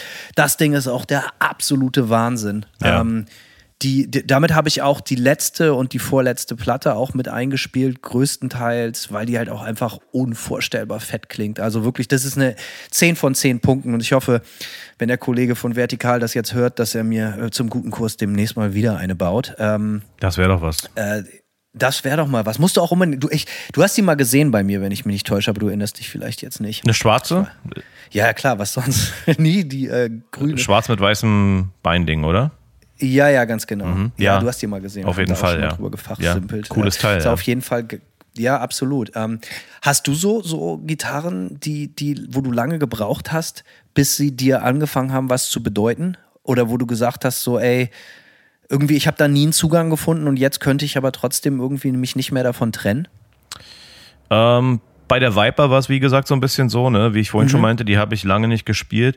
Ähm, das nicht. Was ich aber hingegen ähm, für eine Erfahrung gemacht habe, auch mal ähm, mit einer Ibanez-Gitarre war, das kennst du das, wenn du wenn du viel, also wenn du viel tourst oder so, und manchmal denkt man sich so, okay, ich bräuchte jetzt einfach mal eine billige Gitarre zum Touren. Ähm, wo mir egal ist, ob irgendwas. Also, ja, wo, also. Ja, ja, ja absolut. Ne, wo mir egal ist, ob die so ein bisschen was abbekommt, whatever. Und ähm, ich hatte mir damals in der Zeit bei Ibanez so eine, ähm, so eine 80er Reissue gekauft. Ähm, und die war, die ist in so einem Metallic hellblau äh, Ahorn Griffbrett. Und, ähm, und das, da dachte ich mir so, okay, das ist hier so eine, das ist hier so eine Gitarre, die ich halt echt rumschmeißen kann, wo, wo mir alles egal ist. Und dann habe ich die bekommen und es, ne, und es war auch nicht Made in Japan oder so, war so eine, ich glaube, so eine 400-Euro-Gitarre oder so. Habe ich die bekommen. Und äh, die klang geiler als alle meine teuren Ibanez-Gitarren, so, als meine ganzen japanischen so. Und hat sich auch wirklich gut gespielt. Und äh, das war auch die erste Gitarre, bei der ich dann angefangen habe, äh, auf Pickups mehr zu achten. So, ne? Am Anfang habe ich einfach immer Gitarren gekauft und hingenommen, was da drin ist. Und bei der Gitarre war damals so ein Dimasio Deactivator drin. Und das, und äh, ja, die hat irgendwie alles zermetert, was ich sonst hatte. Und ähm, die Gitarre habe ich habe ich dann so sehr, ähm, so sehr geliebt und in die habe ich auch viele Mods reingesteckt. Ich habe dann irgendwann einen, einen pinken Humbucker und einen weißen Single Coil. Also die Gitarre ist halt maximal 80s und pinke Volume und Tone Knobs und so weiter. Also das Ding sieht richtig aus wie so eine. Wow. Ja, das Ding sieht wie richtig. So ein Thomas Gottschalk-Film. Auf jeden Fall. Wie die Supernasen. Definitiv. Und diese Gitarre ist so, äh, also die habe ich, äh, um deine Frage so ein bisschen mit Umwegen zu, äh, zu beantworten, die Gitarre habe ich mit jedem klein, mit jeder Kleinigkeit, die ich daran äh, gemacht habe, mehr und mehr geliebt. Und das ist so ein Ding, was ich heute auch nie, nie wieder weggeben würde. Und das war halt, glaube ich, echt die billigste Ibanez-Gitarre, die ich in meiner Zeit bei Ibanez gekauft habe. So. Und ist am Ende wahrscheinlich mein, mein Liebling geworden. So. Oh, wow also um, um da nochmal kurz drauf einzugehen, natürlich kenne ich das Gefühl sehr gut, dass man gerade fürs Touring jetzt nicht seine mega Schätze, deswegen zum Beispiel, ich hatte am Anfang auf Tour diese Vertikalgitarre auch noch immer dabei und irgendwann meinst du, Alter, du kommst in Teufels Küche, so wenn die mal weg ist, äh, da kommst du gar nicht mehr klar, so. Ja. Dann kannst du die nochmal bauen lassen, aber es wird nie das Gleiche sein und ähm, dementsprechend, und, und da bin ich auch ganz ehrlich so, und ich meine das nicht, also ich meine das mit vollstem Respekt, dafür benutze ich halt meine ESP-LTD-Gitarren. So, das sind für mich die Eclipse und die Viper, das sind für mich absolute Arbeitstiere, die haben mich noch nie im Stich gelassen. Und so habe ich ja auch diese ganze Folge anmoderiert, so, ne, dass ich sie jetzt gerade wieder neu perfekt eingestellt zurückbekommen habe und mir dann erstmal wieder auffallen, wie sehr ich an diesen äh, LTD-Gitarren hänge, weil ich mit ihnen auf der ganzen Welt war. Und die habe ich ja auch massiv modifiziert. Alle Tone Controls weg. Ähm, Killswitch rein, äh, komplett neue Pickups rein und, und, und so weiter und so fort. Und ich liebe die Teile über alles. Und die können halt auch richtig was ab, Alter. Was sind die schon über Bühnen, in Schlagzeuge, in Boxen geflogen und so, halt und auch aus Wut teilweise durch den Raum geschmissen und äh, noch nie was passiert. Also wirklich, also ab und zu ist mal was abgesplittert oder Ja, so, ja. aber das gehört halt dazu. Ähm, ich erinnere mich, äh, auf der Grund, warum ich frage, meine eine andere Gitarre, die ich mal gekauft habe, da war ich Anfang 20, als ich das erste Mal in den USA war, mit äh, 2005. Da, und da habe ich eine Gitarre gesehen, die ich immer haben wollte. Also jeder hat ja so eine Gitarre, die er über alles schön findet, die, die komplett, wo du sagst so, ey, die ist wie gemalt. Das ist die, für mich die schönste Gitarre. Und für mich gehört da zum Beispiel zu eine, eine Gibson Flying wie äh, in, in, wie nennt sich das Holz? So Corina? Ja, Corinna, ja. Ganz genau, das ist für mich eine der schönsten Gitarren mit, mit, mit goldener Hardware. So, ähm, die, und die habe ich da gesehen, jetzt keine Gibson, das war eine, äh, äh, eine Epiphone. Und äh, egal, äh, habe ich gesehen und die kostete damals irgendwie unter 400 Dollar. Und das war auf jeden Fall im Vergleich zu den Europreisen damals noch echt günstig. Und irgendwie dachte ich auch, Alter, krass, du bist hier in Los Angeles, Guitar Center. Es war alles total krass, irgendwie überwältigend. Und ich dachte so, jetzt, das habe ich meinen Vater angerufen, meinte so, ey, kannst du mir Geld leihen? Ich brauche irgendwie 300 Euro. Ich hätte so wahnsinnig gern diese Gitarre. So, ich, ne, ähm, war ja auch noch jung und ich hatte jetzt nicht Klar. 350 Euro oder 400 Dollar, was das auch waren, hatte ich jetzt einfach nicht. Und ähm, da hat er gesagt, ja, okay, geht klar, bring mit. Und dann habe ich das Teil mitgebracht und ich habe mit dieser Gitarre von Anfang an nichts als Pech gehabt. So, das erste ist, ich bringe sie mit, konnte mir nicht mal einen Koffer leisten oder irgendwie sonst was oder ein Gigbag, sondern sie war einfach nur so in so in so äh, äh, in so Folie gewickelt. Und das erste ist, ich äh, laufe damit ein in Fr Frankfurt beim Zoll. So, ja, was ist das denn? Ja, ist eine Gitarre. Ja, wo hast du denn die gekauft? Ja, die habe ich mir aus Los Angeles mitgebracht. Geil, freue ich mich schon total drauf. Ey, ich wusste, ich, ich, ich, wusste nicht ums Prinzip des Zolls. Ja. Und äh, es machte für mich auch überhaupt keinen Sinn. Und dann haben sie mich natürlich erstmal total gefickt. So, äh, Umsatzsteuer, Einfuhrsteuer, Zoll, all sowas. Und auf einmal war die Gitarre viel teurer, als wenn ich sie in Deutschland gekauft hätte.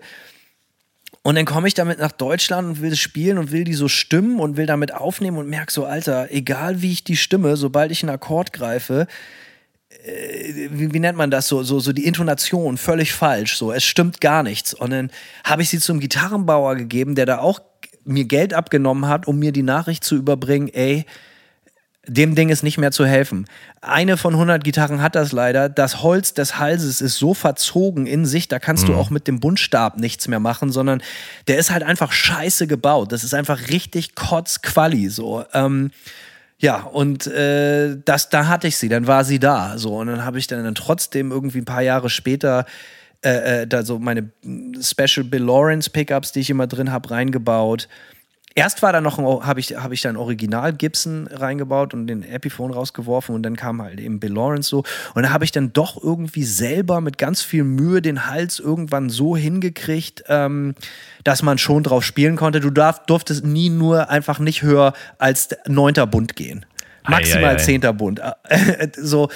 Aber für so Rhythmus-Gitarrenspuren ging es so, weißt du, um halt einfach die Hooks links und rechts fetter zu machen. Und ähm, mittlerweile benutze ich sie, ich habe sie halt einfach so als das akzeptiert, was sie ist. Sie ist halt einfach jenseits von perfekt, aber es gibt eine Geschichte zu der Gitarre und ich habe meinen Frieden damit gemacht, weil ich sie einfach äh, immer noch wunderschön finde, weil sie jetzt mittlerweile auch gut 20 Jahre alt ist und weil ich sie auf vielen Platten auch schon für das ein oder andere Mal immer wieder benutzt hat, für eine Rhythmusspur oder sonst was. Man muss halt nur wissen, die ist halt begrenzt, aber ich sag mal, wenn du jetzt so insbesondere unterm achten Bund bleibst und so einen Power-Akkord anschlägst oder so, die klingt unglaublich fett. Also, ne, das Holz und mit, dem- mit dem Bill Lawrence zusammen, das ist schon genau so, wie man sich eine Rock-Gitarre wünscht. So, ne? Also, äh, also wenn, wenn du die spielst mit einem Tube Screamer in den Petersburg oder ein Marshall Plexi oder ein 800er oder so, also das ist schon die absolute Messe. Und äh, dementsprechend, also das hat ewig gedauert, bis ich meinen Frieden gemacht habe, weil ich die ersten zehn Jahre locker einfach nur sauer war, dass ich so in die Scheiße gegriffen habe. Ja, ich muss sagen, bei solchen Sachen ähm, würde ich dann echt, also wenn ich an dieser, in dieser, mich in dieser Position finden würde und ich will die Gitarre unbedingt behalten, ähm, dann würde ich echt gucken, ob ich mir einen neuen Hals bauen lasse. Ne? Ich würde da knallhart zu irgendeinem Gitarren. Der war ja eingeleimt. Ach so, der ist eingeleimt. Ja gut, dann ist ich dachte, der Ja, wäre ja, ja, ja. okay, ja, dann forget So, about it. so weit war ich natürlich auch schon. Nee, das ganze Ding war einfach richtig scheiße gebaut. Oh Mann. Das muss man ganz klar sagen. Ähm, ich hatte dann später mit der Firma Gibson bisschen mehr Glück. denn ähm, das war das, dann, dann das war, äh, Moment, das war die vierte Gitarre, die ich mir so ganz neu gekauft. Es gab tatsächlich vier. Und äh, das war, als meine Oma starb. Da gab es so ein ganz, ganz bisschen Erbe. Nicht viel irgendwie. Ich glaube, so 1000 Euro oder so habe ich damals bekommen.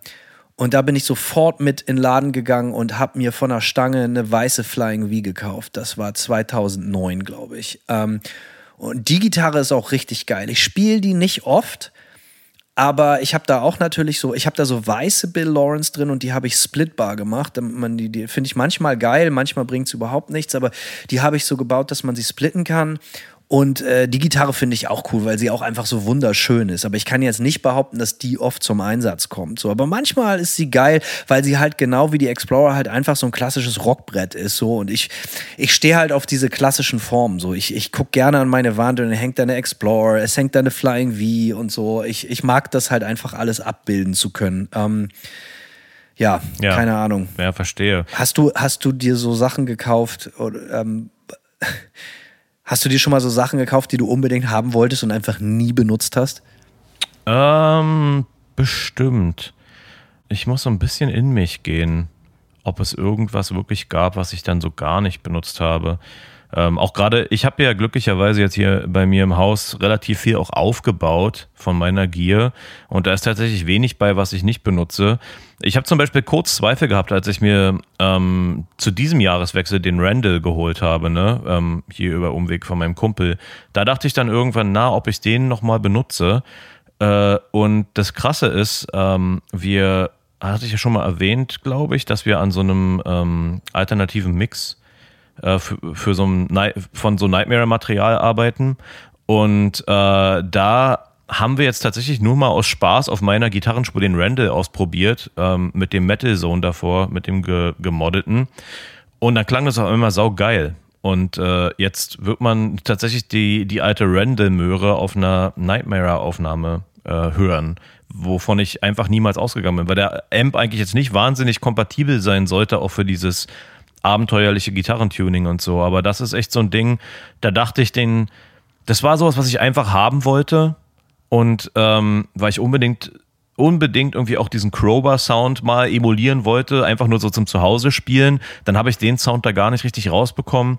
Hat wahrscheinlich auch viel mit den Caps zu tun, äh, die ich nicht habe, passend dazu. Und ähm, ja, und dann fand ich aber trotzdem, dass der Amp geil klingt. Und äh, ja, jetzt hat er auf einmal einen ganz anderen Einsatzbereich gefunden und ich bin total geflasht, dass die alte Möhre äh, doch nochmal so eine prominente Rolle bekommt irgendwie. Aber ja, ich hatte auf jeden Fall die Gitarre, die ich gerade verkauft habe fürs Mountainbike zum Beispiel, das war genau so ein Ding. Die habe ich gekauft, weil ich so ultra geil fand. Es war so ein Jack Jackson Kelly, äh, das Jeff Loomis Signature Modell. Ich stehe jetzt nicht wahnsinnig auf Jeff Loomis, das ist ja so ein Shred-Gitarrist. Ähm, aber Wer ist das? Kannst du das mal kurz erklären? Kenne ich natürlich nicht. Jeff Loomis ist durch seine Band Nevermore bekannt geworden. Nevermore gibt's nicht mehr und er spielt ja bei diesen Arch Enemy. Äh, Nevermore war ja so ein, keine Ahnung, so moderner Progressive Metal. Überhaupt nicht mein Ding. Aber seine Signature-Gitarre sieht einfach sowas von Bombe aus.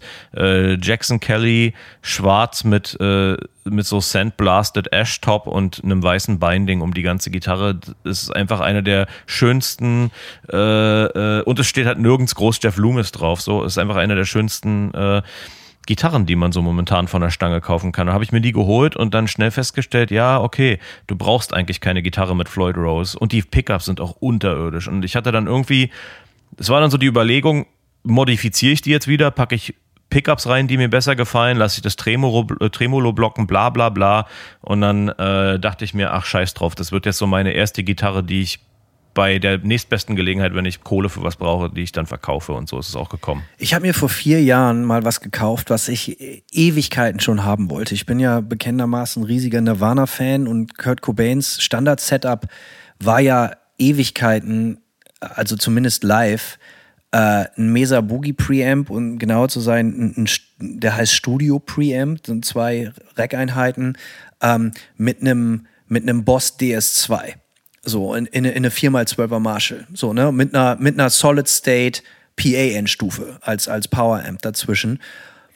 Und dann habe ich mal irgendwann total, also habe ich ewig nach gesucht so und habe auch, also die Dinger kosten irgendwie bis zu 2000 Dollar, diese Mega, Mesa Boogie Amps so, ne? So, so, weil viele Leute schwören ja total auf Mesa Boogie. Disclaimer, ich war nie Mesa Boogie Fan, ich konnte auch mit Rectifier nie was anfangen, überhaupt nicht mein Ding.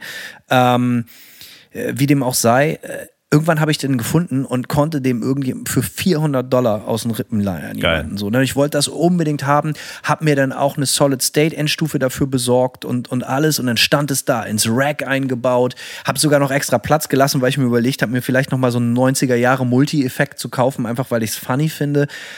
Ich habe das Ding einmal testweise gespielt und sonst nie wieder angemacht oder geschweige denn was damit aufgenommen. Ich kriege da einfach nichts raus, was mich begeistert.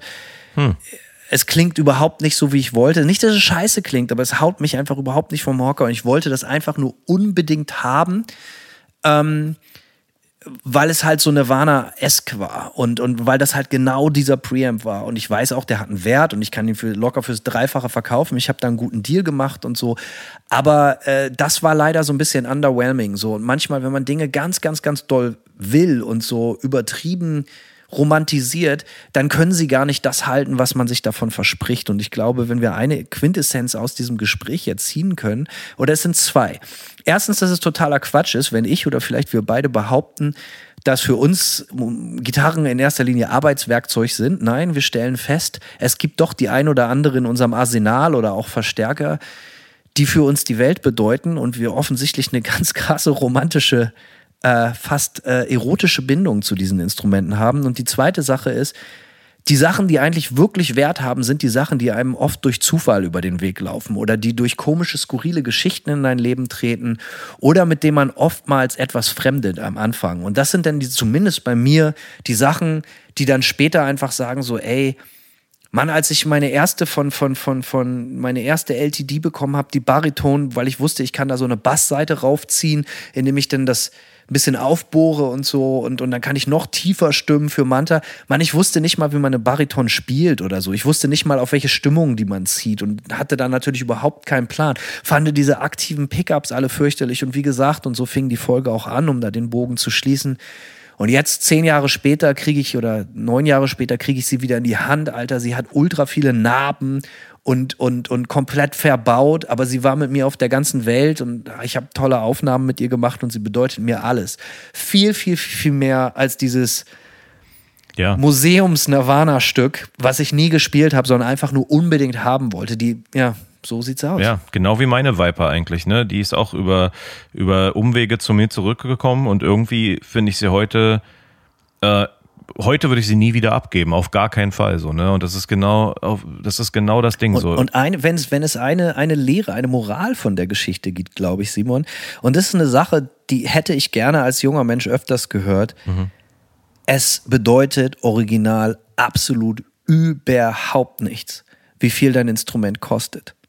Einfach, weil es nur darum geht, wie, welche Verbindung, welches Gefühl hast du mit diesem Instrument und die zweite Sache ist, was machst du daraus? Was machst du damit? Du kannst halt einfach uninspirierten, untalentierten Leuten, und es gibt so viele Leute, die spielen besser Gitarre spielen als ich, aber ich kann vielleicht ab und zu einen guten Song schreiben und das können andere wiederum nicht. Ähm, es bringt überhaupt nichts. Du kannst das tollste Instrument der Welt in der Hand haben, wenn du halt einfach nicht inspiriert bist. Und ähm, ich habe das Gefühl, umso teurer und an so höhere Erwartungshaltung Instrumente geknüpft sind und so, umso mehr steht man auch unter Druck. Und ich habe die tollsten Sachen einfach mit Billo-Sachen gezaubert, einfach rausgerotzt, mit Sachen, die einfach da waren. Ähm, einfach und sich überhaupt keine Gedanken über das perfekte Setup machen, sondern mit der Zeit entwickelt es sich sowieso von allein. Und ich glaube, es ist schon wichtig festzuhalten, dass, äh, dass man insbesondere heutzutage halt auch mit günstigen Instrumenten es, es, es einfach geile Sachen machen kann. So, ne? Ja, ähm, das auf jeden der Fall. Der Rest entwickelt sich von alleine. Hanno, zum Abschluss habe ich noch eine Empfehlung für dich, äh, auf die du mich gerade mit deinem ähm, Schwadronieren über Kurt Cobains Sound gebracht hast. Und zwar empfehle ich sehr den YouTube-Kanal von jemandem namens Aaron Rash. Bin ich zufällig drüber gestoßen, ist so ein junger Typ, der absolut obsessiv versucht zu eruieren, mit welchen Sounds die in Utero, mit welchen Gitarrensounds und mit welcher Gear die in Utero eingespielt worden ist. Das ist anscheinend so seine absolute Lieblingsproduktion. Und der Typ, es ist total geil, dass du guckst einfach nur jemandem da, dabei zu, wie absolut äh, obsessiv er sozusagen auf dieses Tone Chasing geht. Und er kauft sich, der macht genau das Gleiche. Der kauft sich Gear, verkauft andere Gear und versucht alles rauszufinden und emuliert dann auch die, die Zerr-Sounds äh, bis ey, ohne, also wirklich ohne Scheiß bis ins, ins haarkleinste Detail.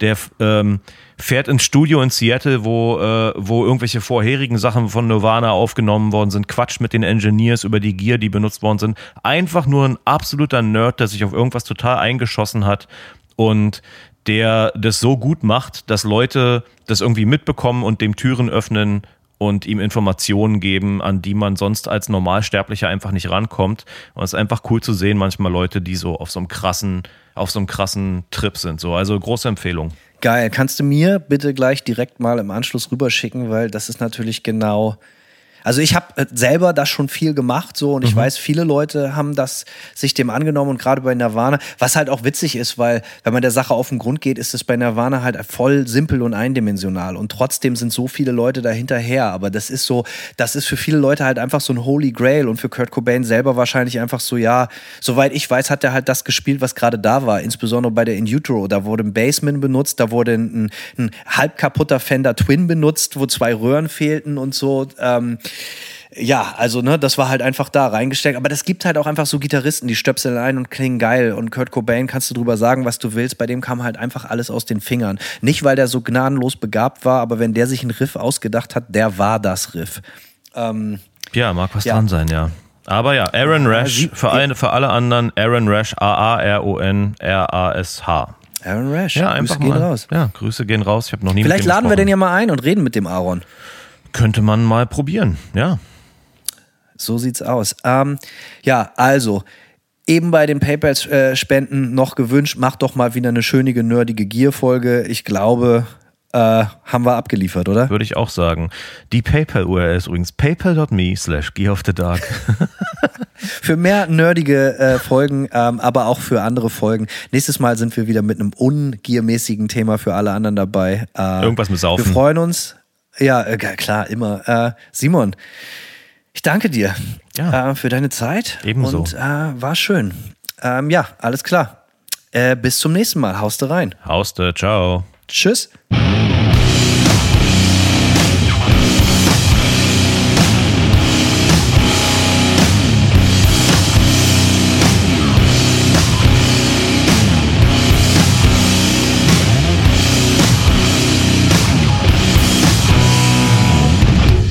One master. That is destruction.